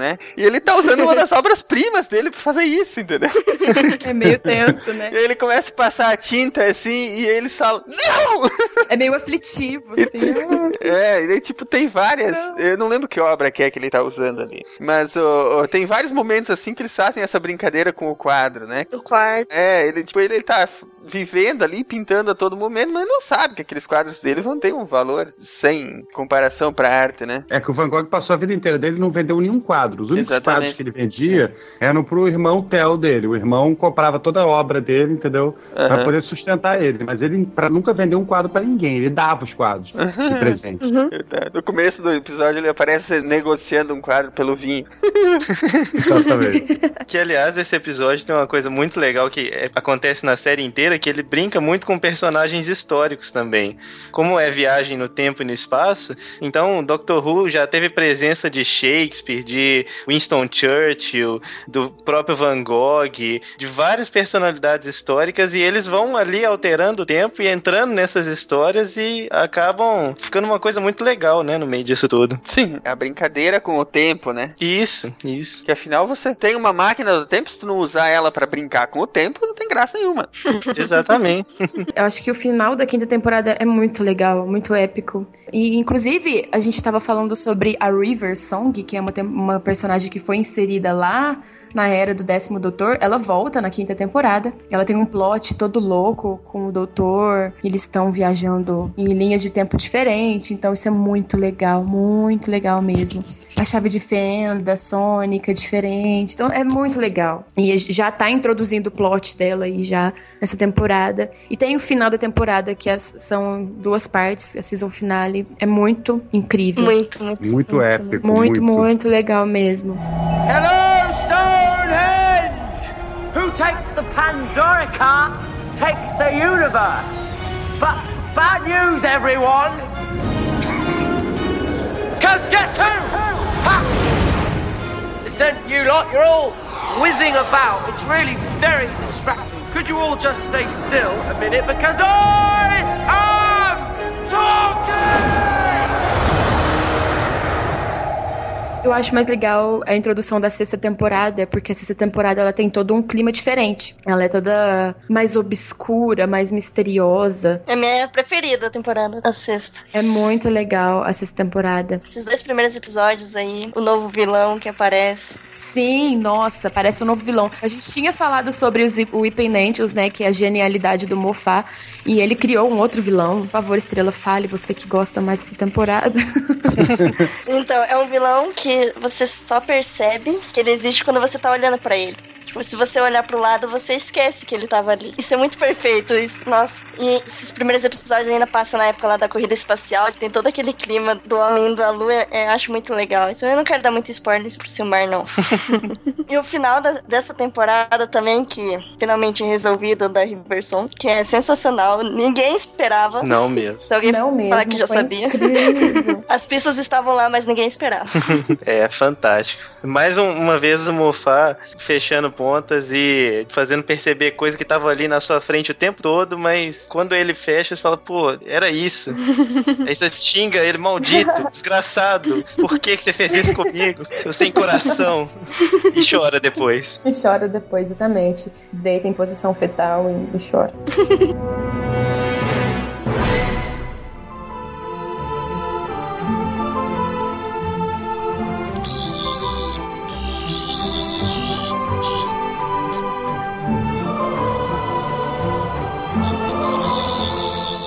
Aí a gente entra na sétima temporada, que é uma temporada meio controversa entre os fãs. Nós temos a despedida dos Ponds, né? Que é a Amy e o marido dela, o Rory. Eles já estão vivendo a vida deles, né? Eles já têm mais a vida deles como uma vida paralela, como é a vida de um viajante que vai com o doutor, mas a vida deles já é uma vida mais importante. Só que acontece uma treta ali e eles acabam, como marido e mulher, acabam acontecendo umas tretas ali. Inclusive em Asylum of the Daleks tem uma cena que eu choro muito. Sabe aquela cena que eles se reconciliam? Demais. Cara, eu choro muito naquela cena. Começa a tocar aquela música, que inclusive é a música de quando eles pulam lá, sabe? Ai, meu coração não aguenta, eu choro muito, muito. É muito bom, muito. É muito linda essa cena, muito bom. E nessa sétima temporada nós temos a introdução de uma nova companion. Antes dos companions principais saíram, Mofá, filho da mãe. Fazendo de novo tudo que a gente falou antes. Muita maldade. E aí a gente entra no especial de Natal, que entra a nova companion, que é a Clara linda maravilhosa. Musa, deusa. S2. e quem assiste Doctor Who há muito tempo vai saber do que eu tô falando. The Snowman é um episódio incrível. E ele tem várias referências é, dois arcos do segundo Doutor. Então, se você já assistiu The Snowman, volta lá atrás, procura na internet que você vai saber do que, que eu tô falando. E assistam os arcos. Um deles é Recon, infelizmente, porque vários episódios da série clássica se perdeu e eles tiveram que fazer umas, umas tramóias lá pra, pra conseguir, pra gente conseguir assistir de novo. Fizeram uns coisinhas lá. Mas vale muito a pena você ver, porque é muito empolgante você assistir The Snowman e falar: Nossa, o que, que é isso? Tem a ver com o negócio de 200 anos atrás. É muito legal. Muito legal mesmo. E aí entra a Clara, né? E tem muita gente que já odeia a Clara de cara, assim, que não foi o meu caso. Eu me estranhei com ela. Eu gostava dela desde a primeira vez que ela apareceu. Ela parecia muito importante e, e você não sabia por que, que ela era tão importante. Você ficava tipo, o que, que essa guria tá fazendo? Até que, né, no último episódio da sétima temporada, Porra. The Name of the Doctor é o episódio mais foda desse segundo arco da sétima temporada. Nossa, que episódio maravilhoso. Maravilhoso e, e fundamental pra toda a história, né? Sim, muito fundamental, incrível. Inclusive, esse arco da grande inteligência, ele só apareceu com o segundo doutor, por isso que eu tô falando da- da- dessas, dessas referências. Tá. E só apareceu lá atrás, então ele só volta agora com o décimo primeiro doutor, que inclusive é um doutor super parecido com o segundo. Eu acho isso muito legal, isso que o Steven Moffat fez, sabe? Eu acho isso muito bonito, uma homenagem e tal. E tudo isso que ele começou com a grande inteligência, assim, pra quem é fã e tava acompanhando ano passado, ele foi preparando todo o cenário ali pro especial de 50 anos, né? E antes o The Sim. Name of the Doctor. Então a gente ficava naquela expectativa, foi crescendo e o hype, você ficava, ai, o Foi que, que vai né? acontecer? Foi muito especial acompanhar isso ao vivo. Foi tipo quem, quem viu Lost né, ao vivo e acompanhava no Twitter e tal. Foi, Sim, foi foi- uma foi coisa bem- parecida, assim, uma, uma coisa que tomou conta das redes sociais, né? Uhum. Verdade. A sétima temporada foi um pouco controversa, exatamente porque ela foi dividida. E porque, como tinha o especial de 50 anos e tinha muitas homenagens a fazer, muitas coisas pra fazer, ela foi uma, te- uma temporada não muito bem construída no quesito de apresentar bem a Clara como personagem. Teve alguns furos, alguns episódios não muito legais. Mas enfim, a sétima temporada teve essa treta toda, exatamente por causa do especial de 50 anos. Eu acho que ficou tudo muito corrido, né? É, a saída de Companions, a entrada de outro Companion e mais especial de 50 anos e tudo mais, né? E tentar te fazer cativar por aquela companion e preparar tudo. É. É, foi, foi complicado. Foi muito complicado mesmo. Run. Run, you clever boy. And remember me. Como a gente tava falando sobre o especial de 50 anos, quem foi assistir no cinema, eu moro no interior de São Paulo, e eu fui assistir lá em São Paulo, na capital, com os meus amigos do Transalor e com os amigos Ruvians meus. Que legal. Foi muito emocionante, sabe? Eu fui pra São Paulo assistir também. Você foi pra São Paulo também? Eu acho que foi no mesmo cinema que você, não foi? No Santa Cruz. Sério, Estrela? Aham. Sim, você tava lá, cara. Foi na mesma Ah, sessão, cara. conhecia. Ah, que saco. Eu já conheci o blog de você. Ah, olha aí. Ai, que saco. Não te vi lá. Eu era um menino com a cabeça. É, enfim. Tava lá com a galera. Fazendo a dança da girafa. Bêbada. Você tava lá fazendo cosplay da Cassandra ou não? Não, ainda não. Sabe que foi, foi, foi muito legal, assim. Eu acho muito legal destacar isso aqui no- nesse podcast falando sobre Doctor Who. Porque quando você começar a assistir, você que não conhece Doctor Who e começar a assistir a série, você vai entender um pouco dessa emoção que a gente tá falando aqui agora, sabe? De ir no cinema, de encontrar pessoas que também gostam e de sentir aquela emoção, sabe? Do encontro de doutores e de toda a história que acontece nesse filme, que é um especial de 50 anos. É, é muito legal, sabe? Foi tudo muito bonito, sabe? A Andréia Rainha, que é uma colega minha do Transalor, ela assistiu em outra sessão e ela acessou da sessão dela e me abraçou chorando, ela molhou tudo minha blusa. E ela.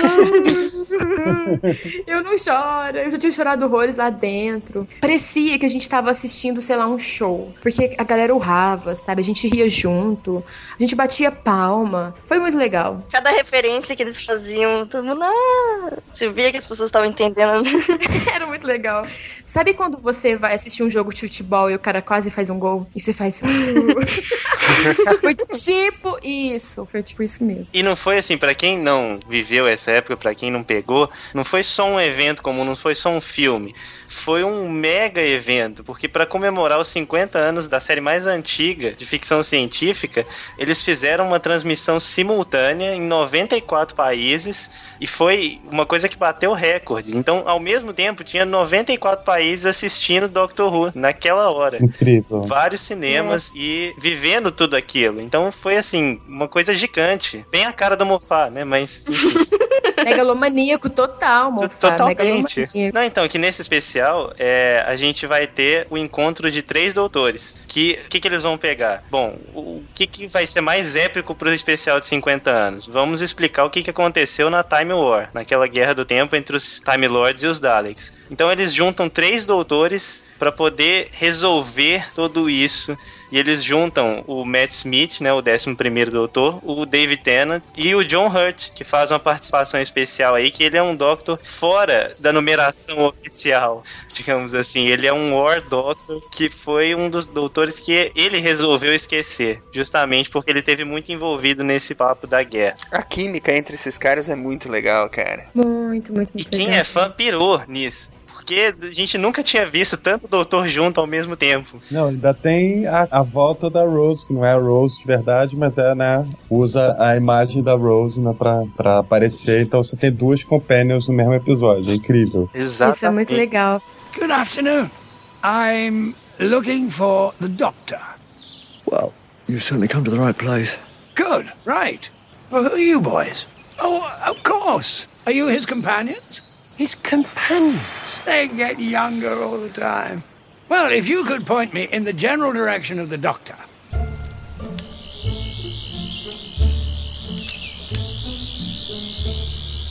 Really? Yeah, really. You're me? Both of you? Yup. Even that one? Yes. You're my future selves? Yes. Am I having a midlife crisis? Why are you pointing your screwdrivers like that? They're scientific instruments, not water pistols.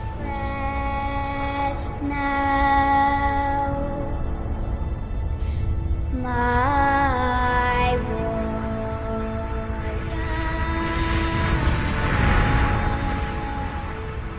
Sabe o que é legal também? É que o John Hurt é um ator tão incrível que a galera se apaixonou por ele apenas num, num, num especial, assim. Tipo, a galera falou, não, é meu doutor favorito pra vida. Igual muita galera considera o oitavo, né? O doutor favorito pro universo, pra vida.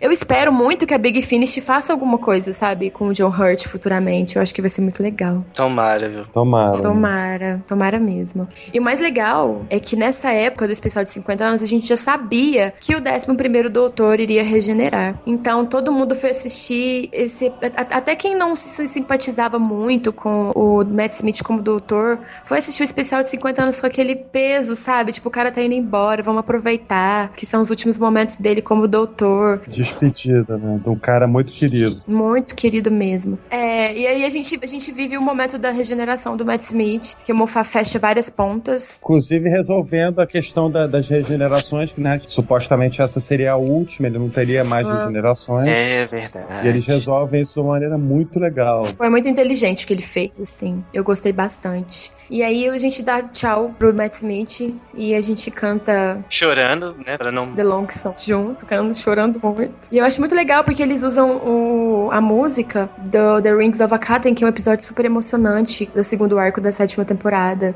A regeneração é muito bonita. I will not forget one line of this. Not one day. I swear.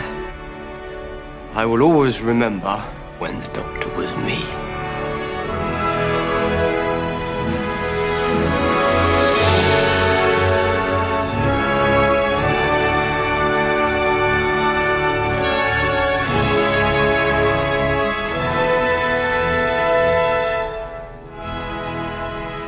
Raggedy Man.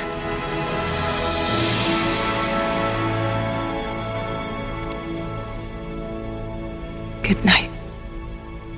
E aí a gente entra no Dr. Capaldi, né? Capaldão. Aldão. Inclusive, teve uma coisa muito legal nesse, nesse episódio de 50 anos, que a gente já sabia quem seria o 12º doutor, o Peter Capaldi. Imagina, ninguém conhecia o Capaldi, ele não, não tinha feito nisso, todo mundo já amava ele. Verdade. Eu acho que a preparação pro Capaldi ser o doutor e pra ele ser esse doutor anti-herói que ele é hoje foi muito bem feita, né, desde o começo. Quando a gente fala do Capaldi, não tem como a gente não falar que ele era um grande fã da série. Ele, é- ele, é- ele, É. ele foi como nós aqui. Se ele fosse um cara que estivesse vivendo na nossa época, se ele fosse nosso contemporâneo, com certeza ele gravaria podcast sobre Doctor Who. Eu tenho certeza Até, até disso. mais, porque ele cresceu vendo Doctor Who. Ele era criança vendo Doctor Who. Então ele tinha uma, uma ligação emocional muito forte. E lembrando que ele também participa no Fires of Pompeii, não tem nada a ver com o Doctor, ele não é o Doctor, mas ele participa como um personagem do, do Fires of Pompeii, que é uma história do, do Tennant, né? Muito legal. E ele participa também, ele é um personagem super importante de Torchwood, que é uma spin-off de Doctor Who. Doctor Ah, Who teve é. duas spin-offs, Torchwood e Sarah Jane Adventures, que é uma companion da série clássica que eu já tinha falado. E Peter Capaldi já tinha aparecido nessas duas partes, mas não como doutor e tudo mais. Então eu acho que a emoção dele ter sido escolhido deve ter sido muito forte, né? Eu teria chorado. Ele é um grande, grande. Não só pelo Doctor Who, agora eu tô vendo ele no Doctor Who mandando muito bem, mas o cara é um mega, mega ator. Ele tem BAFTA, ele tem Oscar, né? Ele é foda. É, o, o Moffat falou, é, o Capaldi, tipo, na hora que ele quisesse fazer o Doctor, o papel era dele, não tinha nem aquela de, ah, Vamos escolher. Pensar, não, é. Ele querendo ser o Doctor, ele é o Doctor, não tem essa. E eu acho que ele vai ser um dos Doctors mais fortes. Eu também sinto isso. Sabe o que é incrível, assim, nisso tudo? É que Doctor Who alcançou um auge mundial. Isso é muito legal. A gente teve aí a Doctor Who World Tour, é que, em que o Steven Moffat, a Jenna e o Peter Capaldi viajaram o mundo inteiro para divulgar a série. Eles passaram o primeiro episódio de Breath nesse evento. E isso foi muito legal, sabe? Eles foram na Coreia, eles foram no México, nos Estados Unidos, às vezes vieram aqui no Brasil, sabe? Imagina a grandiosidade disso pra uma série que era apenas britânica, que tava sempre ali naquele ovinho, naquela caixinha. E, e a série se expandiu de uma maneira tão grande que, que, que, que não tem como você não, não dar, assim, uma atenção, sabe? Pra isso. A série demorou 50 anos para chegar aonde chegou. E eu sei que a série vai ficar mais 50 anos e nós vamos assistir o especial de 100 anos velhinhos, babando. em 12D. em 12D. em 12D, com todos os 50 mil Doctors presentes. vai ser incrível. Eu acho muito legal essa introdução a esse novo doutor, porque a gente teve várias coisas mais jovens, né? Nessa nova era de Doctor Who, né? Nessa New Who. E a gente tem um doutor mais clássico. Ele é clássico em todos os aspectos. Do jeito que ele trata as pessoas, do jeito que ele trata Companion, do jeito que ele age. A gente não viu muita coisa ainda dele, mas pelas poucas coisas que a gente viu, a gente já percebeu que ele é um, um doutor moderno, sim, mas ele tem várias características clássicas. Tem hora que ele fala que ele parece um pouco Tom Baker, assim, sabe? O quarto doutor. Tem coisas que ele faz que parece um pouco o terceiro doutor. É uma coisa que me deixa muito empolgada, de verdade.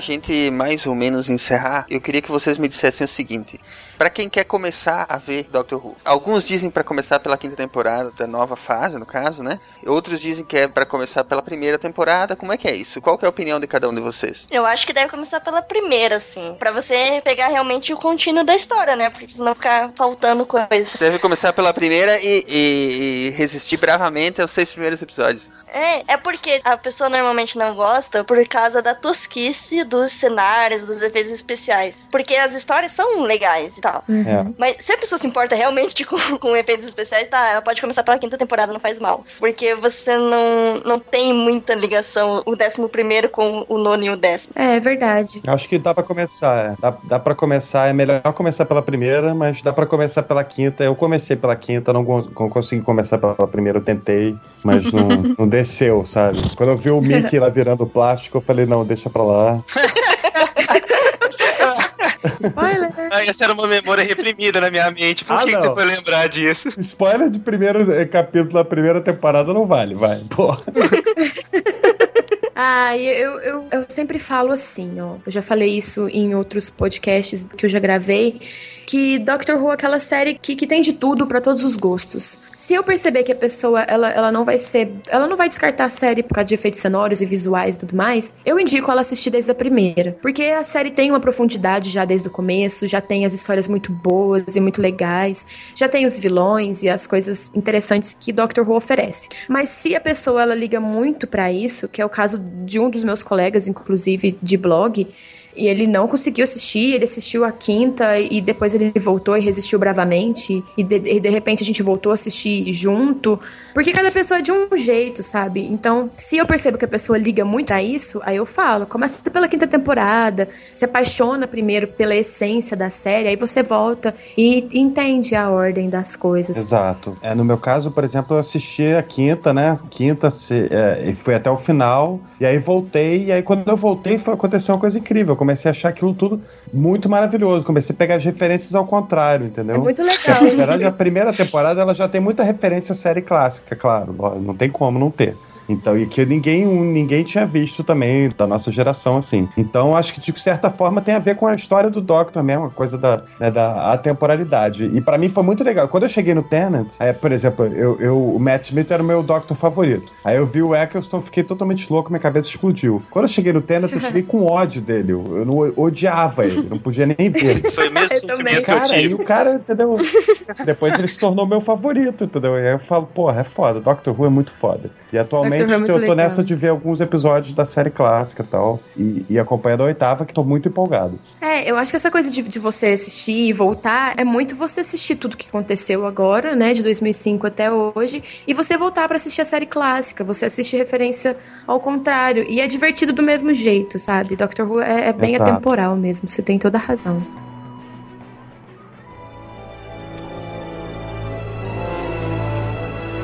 Clara sometimes asks me if I dream. Of course I dream, I tell her. Everybody dreams. But what do you dream about, she'll ask. Same thing everybody dreams about, I tell her. I dream about where I'm going. She always laughs at that. But you're not going anywhere, you're just wandering about. That's not true. Not anymore. I have a new destination. My journey is the same as yours, the same as anyone's. It's taken me so many years, so many lifetimes, but at last I know where I'm going. Where I've always been going. Home. The long way round.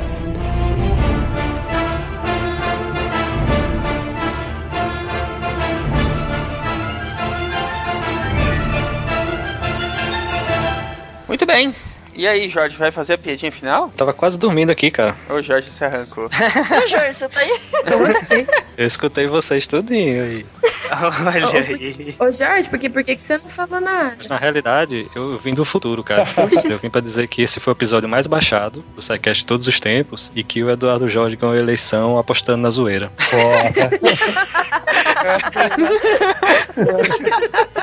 Eu não tenho nada a ver com isso aí.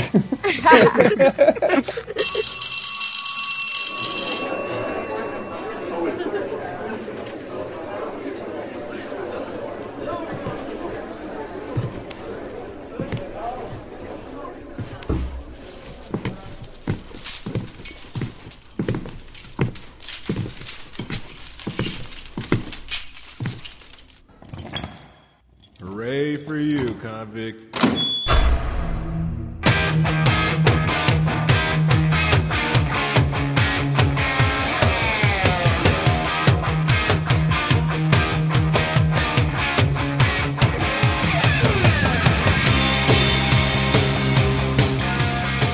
Bem, meliantes, bem-vindos ao quadro de releituras de e-mail do SciCast, bem-vindos à detenção!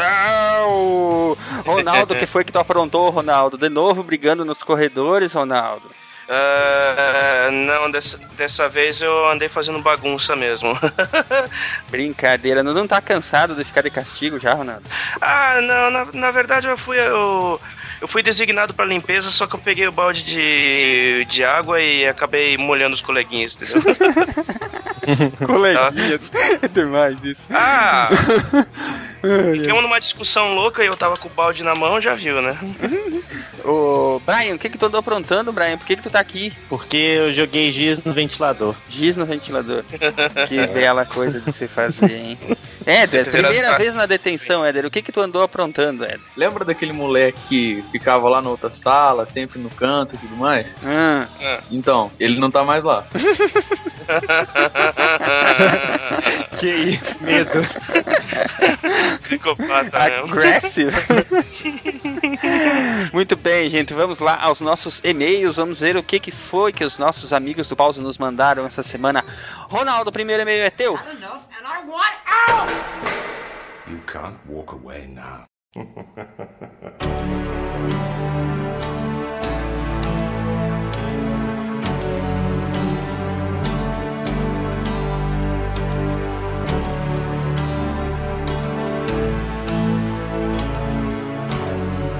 Vamos lá então.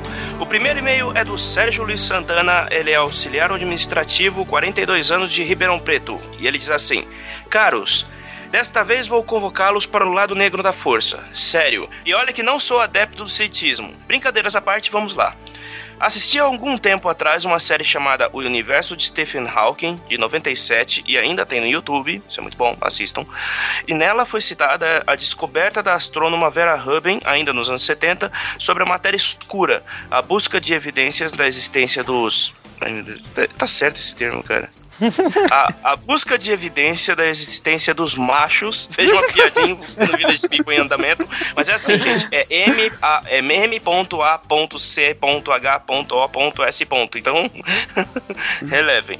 E parece que mais recentemente sobre a energia escura que é responsável pela repulsão da matéria em contraponto à gravidade. Parece que recentemente estão conseguindo evidências indiretas da matéria escura, sem contar a discussão de se neutrinos e outras partículas ou bósons inertes seriam parte disso. Boa sorte e estou na terceira maratona de SciCast após ouvir entre uma pausa e outra todos os episódios do Dragões de Garagem. E o trabalho de vocês está ótimo, continuem assim. Muito obrigado. Ô, viu aí, Luciano? Luciano do Dragões de Garagem tá me devendo várias cervejas já. O Luciano tá conseguindo jabá grátis aqui. É, os nossos amigos do Pause são fogo, rapaz. Eles fazem maratona do SciCast e, e vão procurar os outros ainda, os nossos parceiros, nossos amigos queridos lá do Dragões de Garagem, né? É. Tá, então, só esclarecendo, gente, a sigla, a sigla Machos vem de Massive Compact Halo Objects. Olha aí, bonito, né? Mas é uma sigla Exato. bem macho. É, eu acho. Muito bem. O Sérgio, muito obrigado pelo e-mail. O Sérgio recomendou aí o, o universo de Stephen Hawking, né? Um documentário Isso. que falou que tem no YouTube. Depois a gente vai colocar o, o link aí, né, Brian? Vamos colocar o link? Opa, vamos sim. E eu queria deixar também uma outra recomendação que eu vi esse final de semana, uma- um documentário chamado Particle Fever, que Isso. tem no Netflix, que é muito bom, é sobre o LHC. E ele fala, fala várias coisas além do FHC sobre aquelas brincadeiras todas sobre a, as forças da física e tal, né? É um bom complemento para quem ouviu o podcast lá, o SciCast número 44, né? Sobre as forças da física e quer fazer um uma complementação. É bem bacana esse documentário aí. Fiquei a recomendação. Mas enfim, muito obrigado, Sérgio. Continue com a gente aí. Faça mais uma maratona para fechar as quatro. E, continue acompanhando aí a gente. Éder, vamos adiante? Certeza. Próximo e-mail é teu. You can't walk away now.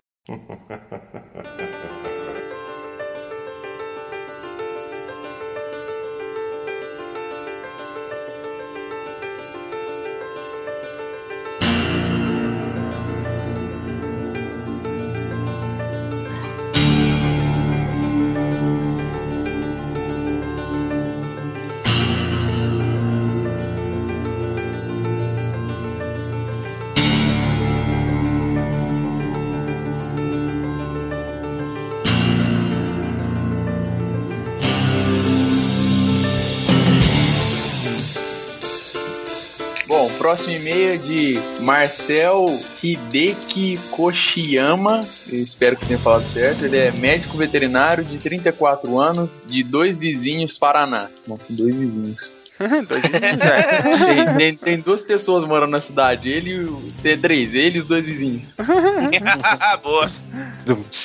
Gostei muito do episódio 46 de Cutelaria e vim só corrigir um erro. Foi dito ali que o estilo Kenjutsu, esse termo não foi usado no episódio, é, é por minha conta. He, he, he. Criado, Tu vai criado mesmo por he, he, he. Puta que pariu. Óbvio, tá escrito, valeu. Criado por Miyamoto Musashi. O Niten Ishiryu era o estilo onde se utilizavam duas espadas. A menor, o Akizashi e uma, e uma katana. Falando nisso, a pronúncia correta é katana. Tem um, a, Aham, a última pronúncia é tão forte, para aqueles que, que não falam corretamente.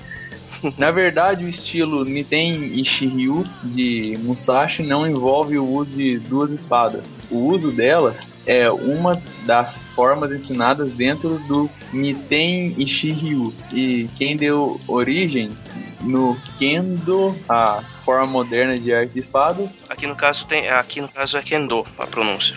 Kendo, É. Kendo, a forma moderna da arte de espada, há uma técnica chamada Mito-ryu, Mito-ryu, o estilo, estilo das duas espadas. É uma forma extremamente rara de, se, de ser vista em campeonatos de Kendo. Vejam só um campeonato de onde um japonês com uma espada enfrenta um canadense com duas espadas. Mas essa espada nem sempre significa uma vantagem. Aí ele deixou um link aqui do YouTube e... Esse vídeo, esse vídeo aí é bem legal. É um, é um campeonato de luta de espadas, obviamente, né? Uhum. Em que, como ele falou aí, um, um japonês utilizando uma katana enfrenta um canadense com duas espadas, né? E Isso. assim, dá pra perceber muito bem ali o- o- os estilos que cada um tenta empregar no combate, entendeu? Uhum. um usa uma. é, o cara que usa as duas espadas, ele usa uma das espadas pra defender e a outra pra atacar e tal. Mas o carinha de japonês aí que tá aquilo, tá com uma espada só, é, nossa, é, é tirar chapéu. O vídeo é muito bom, vamos deixar o link aí, depois vai ficar bem bacana. Eu que no caso citei o Musashi, realmente o, o erro foi meu. O Niten Chiryu foi a técnica de é o estilo de espada que o Musashi desenvolveu.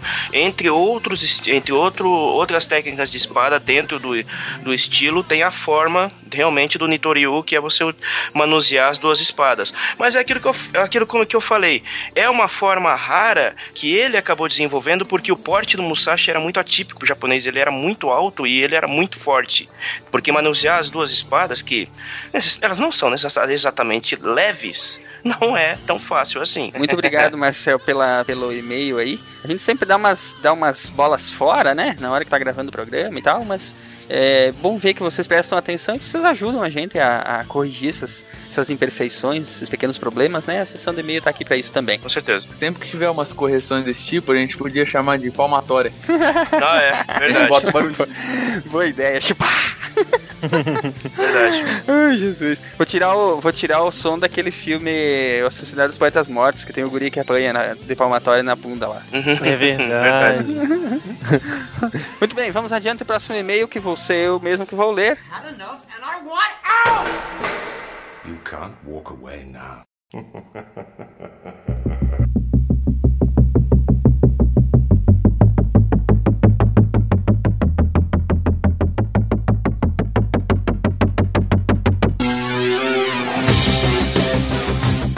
Muito bem, o e-mail vem de Júnior Neves. Esse é um daqueles e-mails que esquentam o coração, sabe?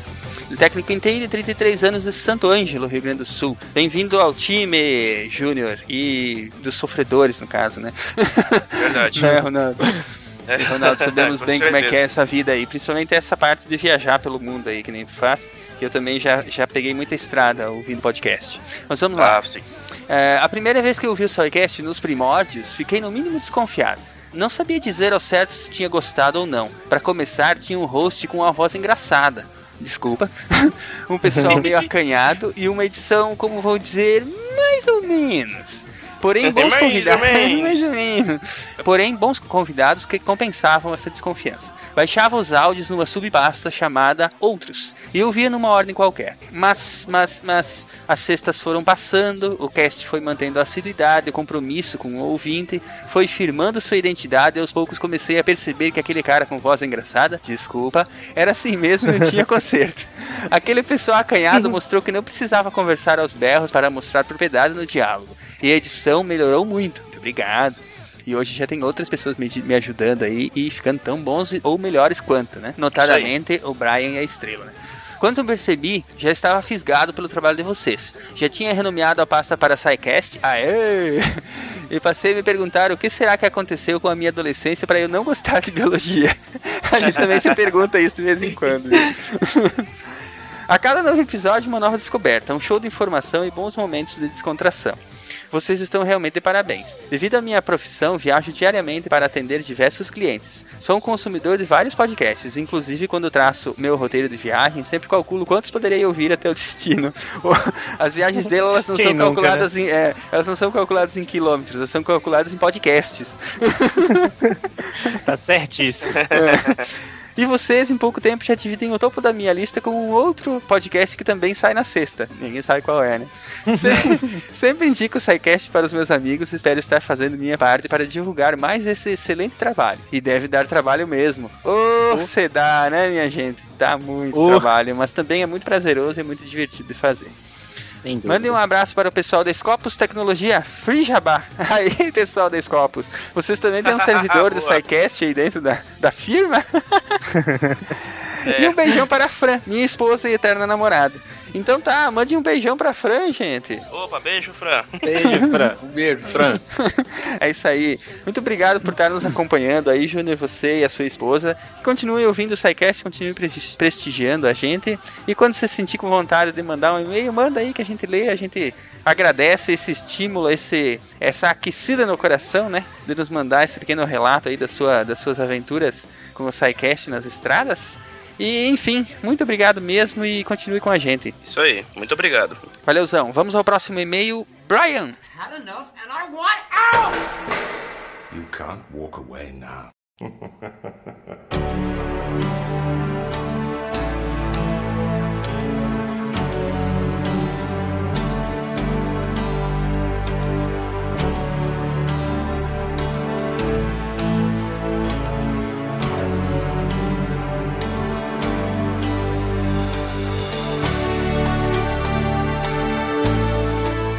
lá, então o próximo e-mail é do Magnum Leno da Silva, de novo aqui, habitando a nossa sessão Nosso, de nosso e-mails. querido amigo Magnum, sempre presente, né? Com certeza. Ele é engenheiro de telecomunicações, tem 29 anos e é de Brasília. E ele fala assim: estive muito enrolado, então esse feedback será 3 em 1.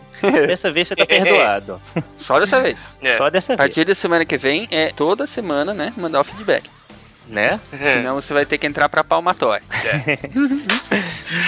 Olá, pessoal do SciCast. Como sempre, ótimos episódios. O episódio de Forças da Física foi especialmente interessante pra mim, pois pela primeira vez vocês abordaram uma área, tirando a teoria unificada, que eu tenho uma base bem sólida, e então eu podia ficar discutindo com o som do carro enquanto vocês falavam.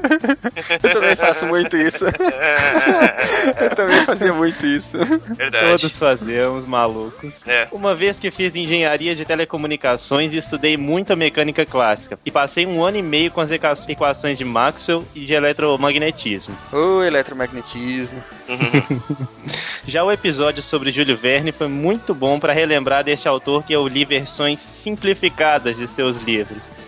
Além de ter valido a citação a outro autor, autor que admiro muito, o Edgar Allan Poe, criador do pai do Sherlock Holmes. Verdade. Quanto ao episódio de bioinformática, foi excelente para fins de esclarecimento de onde estudar e como este profissional irá atuar. Mas achei que faltou algumas informações mais técnicas sobre o assunto. Valia algumas citações à visão computacional, clustering de dados, agrupamento por similaridade, análise fuzzy, machine learning e modelagem preditiva, que são as bases tecnológicas que possibilitam que máquinas realizem diagnósticos mais precisos que seres humanos. Interessante. Isso, vai- isso fica pro capítulo 2, né? É. Próximo que é sobre informática. A título de curiosidade, deixo um link de um vídeo que assisti enquanto fazia o curso de introdução à computação no MIT. Tá fraco esse cara, hein? Tá fraco É, esse ô. cara. Né? Chique podendo. demais. Neste vídeo é tratada a análise e detecção de doenças cardiovasculares. É um vídeo curto de 21 minutos demonstrando como você pode prever um infarto com base na amostragem de um cardiograma. Algo simples, bem introdutório e prático para apresentar a matéria. Vale a pena. Se precisarem de mim, sabem onde me encontrar. Sabemos, como não sabemos? Ele está lá no Hackencast, né? Podcast sobre, sobre desenvolvimento open source do nosso amigo Uhum. Magno. Magno, muito obrigado. Sinta-se à vontade para sempre mandar seus, seus feedbacks aí. E a gente se sempre se sente honrado que você tenha esse tempo, você tira esse tempo para nos, para nos prestigiar mandando um e-mail. Assim como todos os nossos amigos do Pause, né? Que é sempre bacana receber esses, esses retornos aí, né? Com certeza. exatamente. Isso aí. Mandem mais e-mails também. É isso aí, mandem mais. Quer dizer, mande menos, não, mande mais, não, mande menos. Vocês acham que é fácil trilhar esse- essa quantidade abissal de e-mail que chega toda semana, pô? Nem dá tempo Vai de que ler vocês quase são todo. sorteados. É, vamos lá. É, aliás, desculpa pro, pro pessoal que a gente não consegue ler o e-mail, né, gente? São muitos e-mails. E. Bom, vamos adiante. Nos vemos na semana que vem no próximo programa. E é isso aí. Tchau, um abraço e até semana que vem. Falou, Tchau, gente. Até galera. semana que vem. Abração, gente. É. Até mais. Falou, tchau, tchau.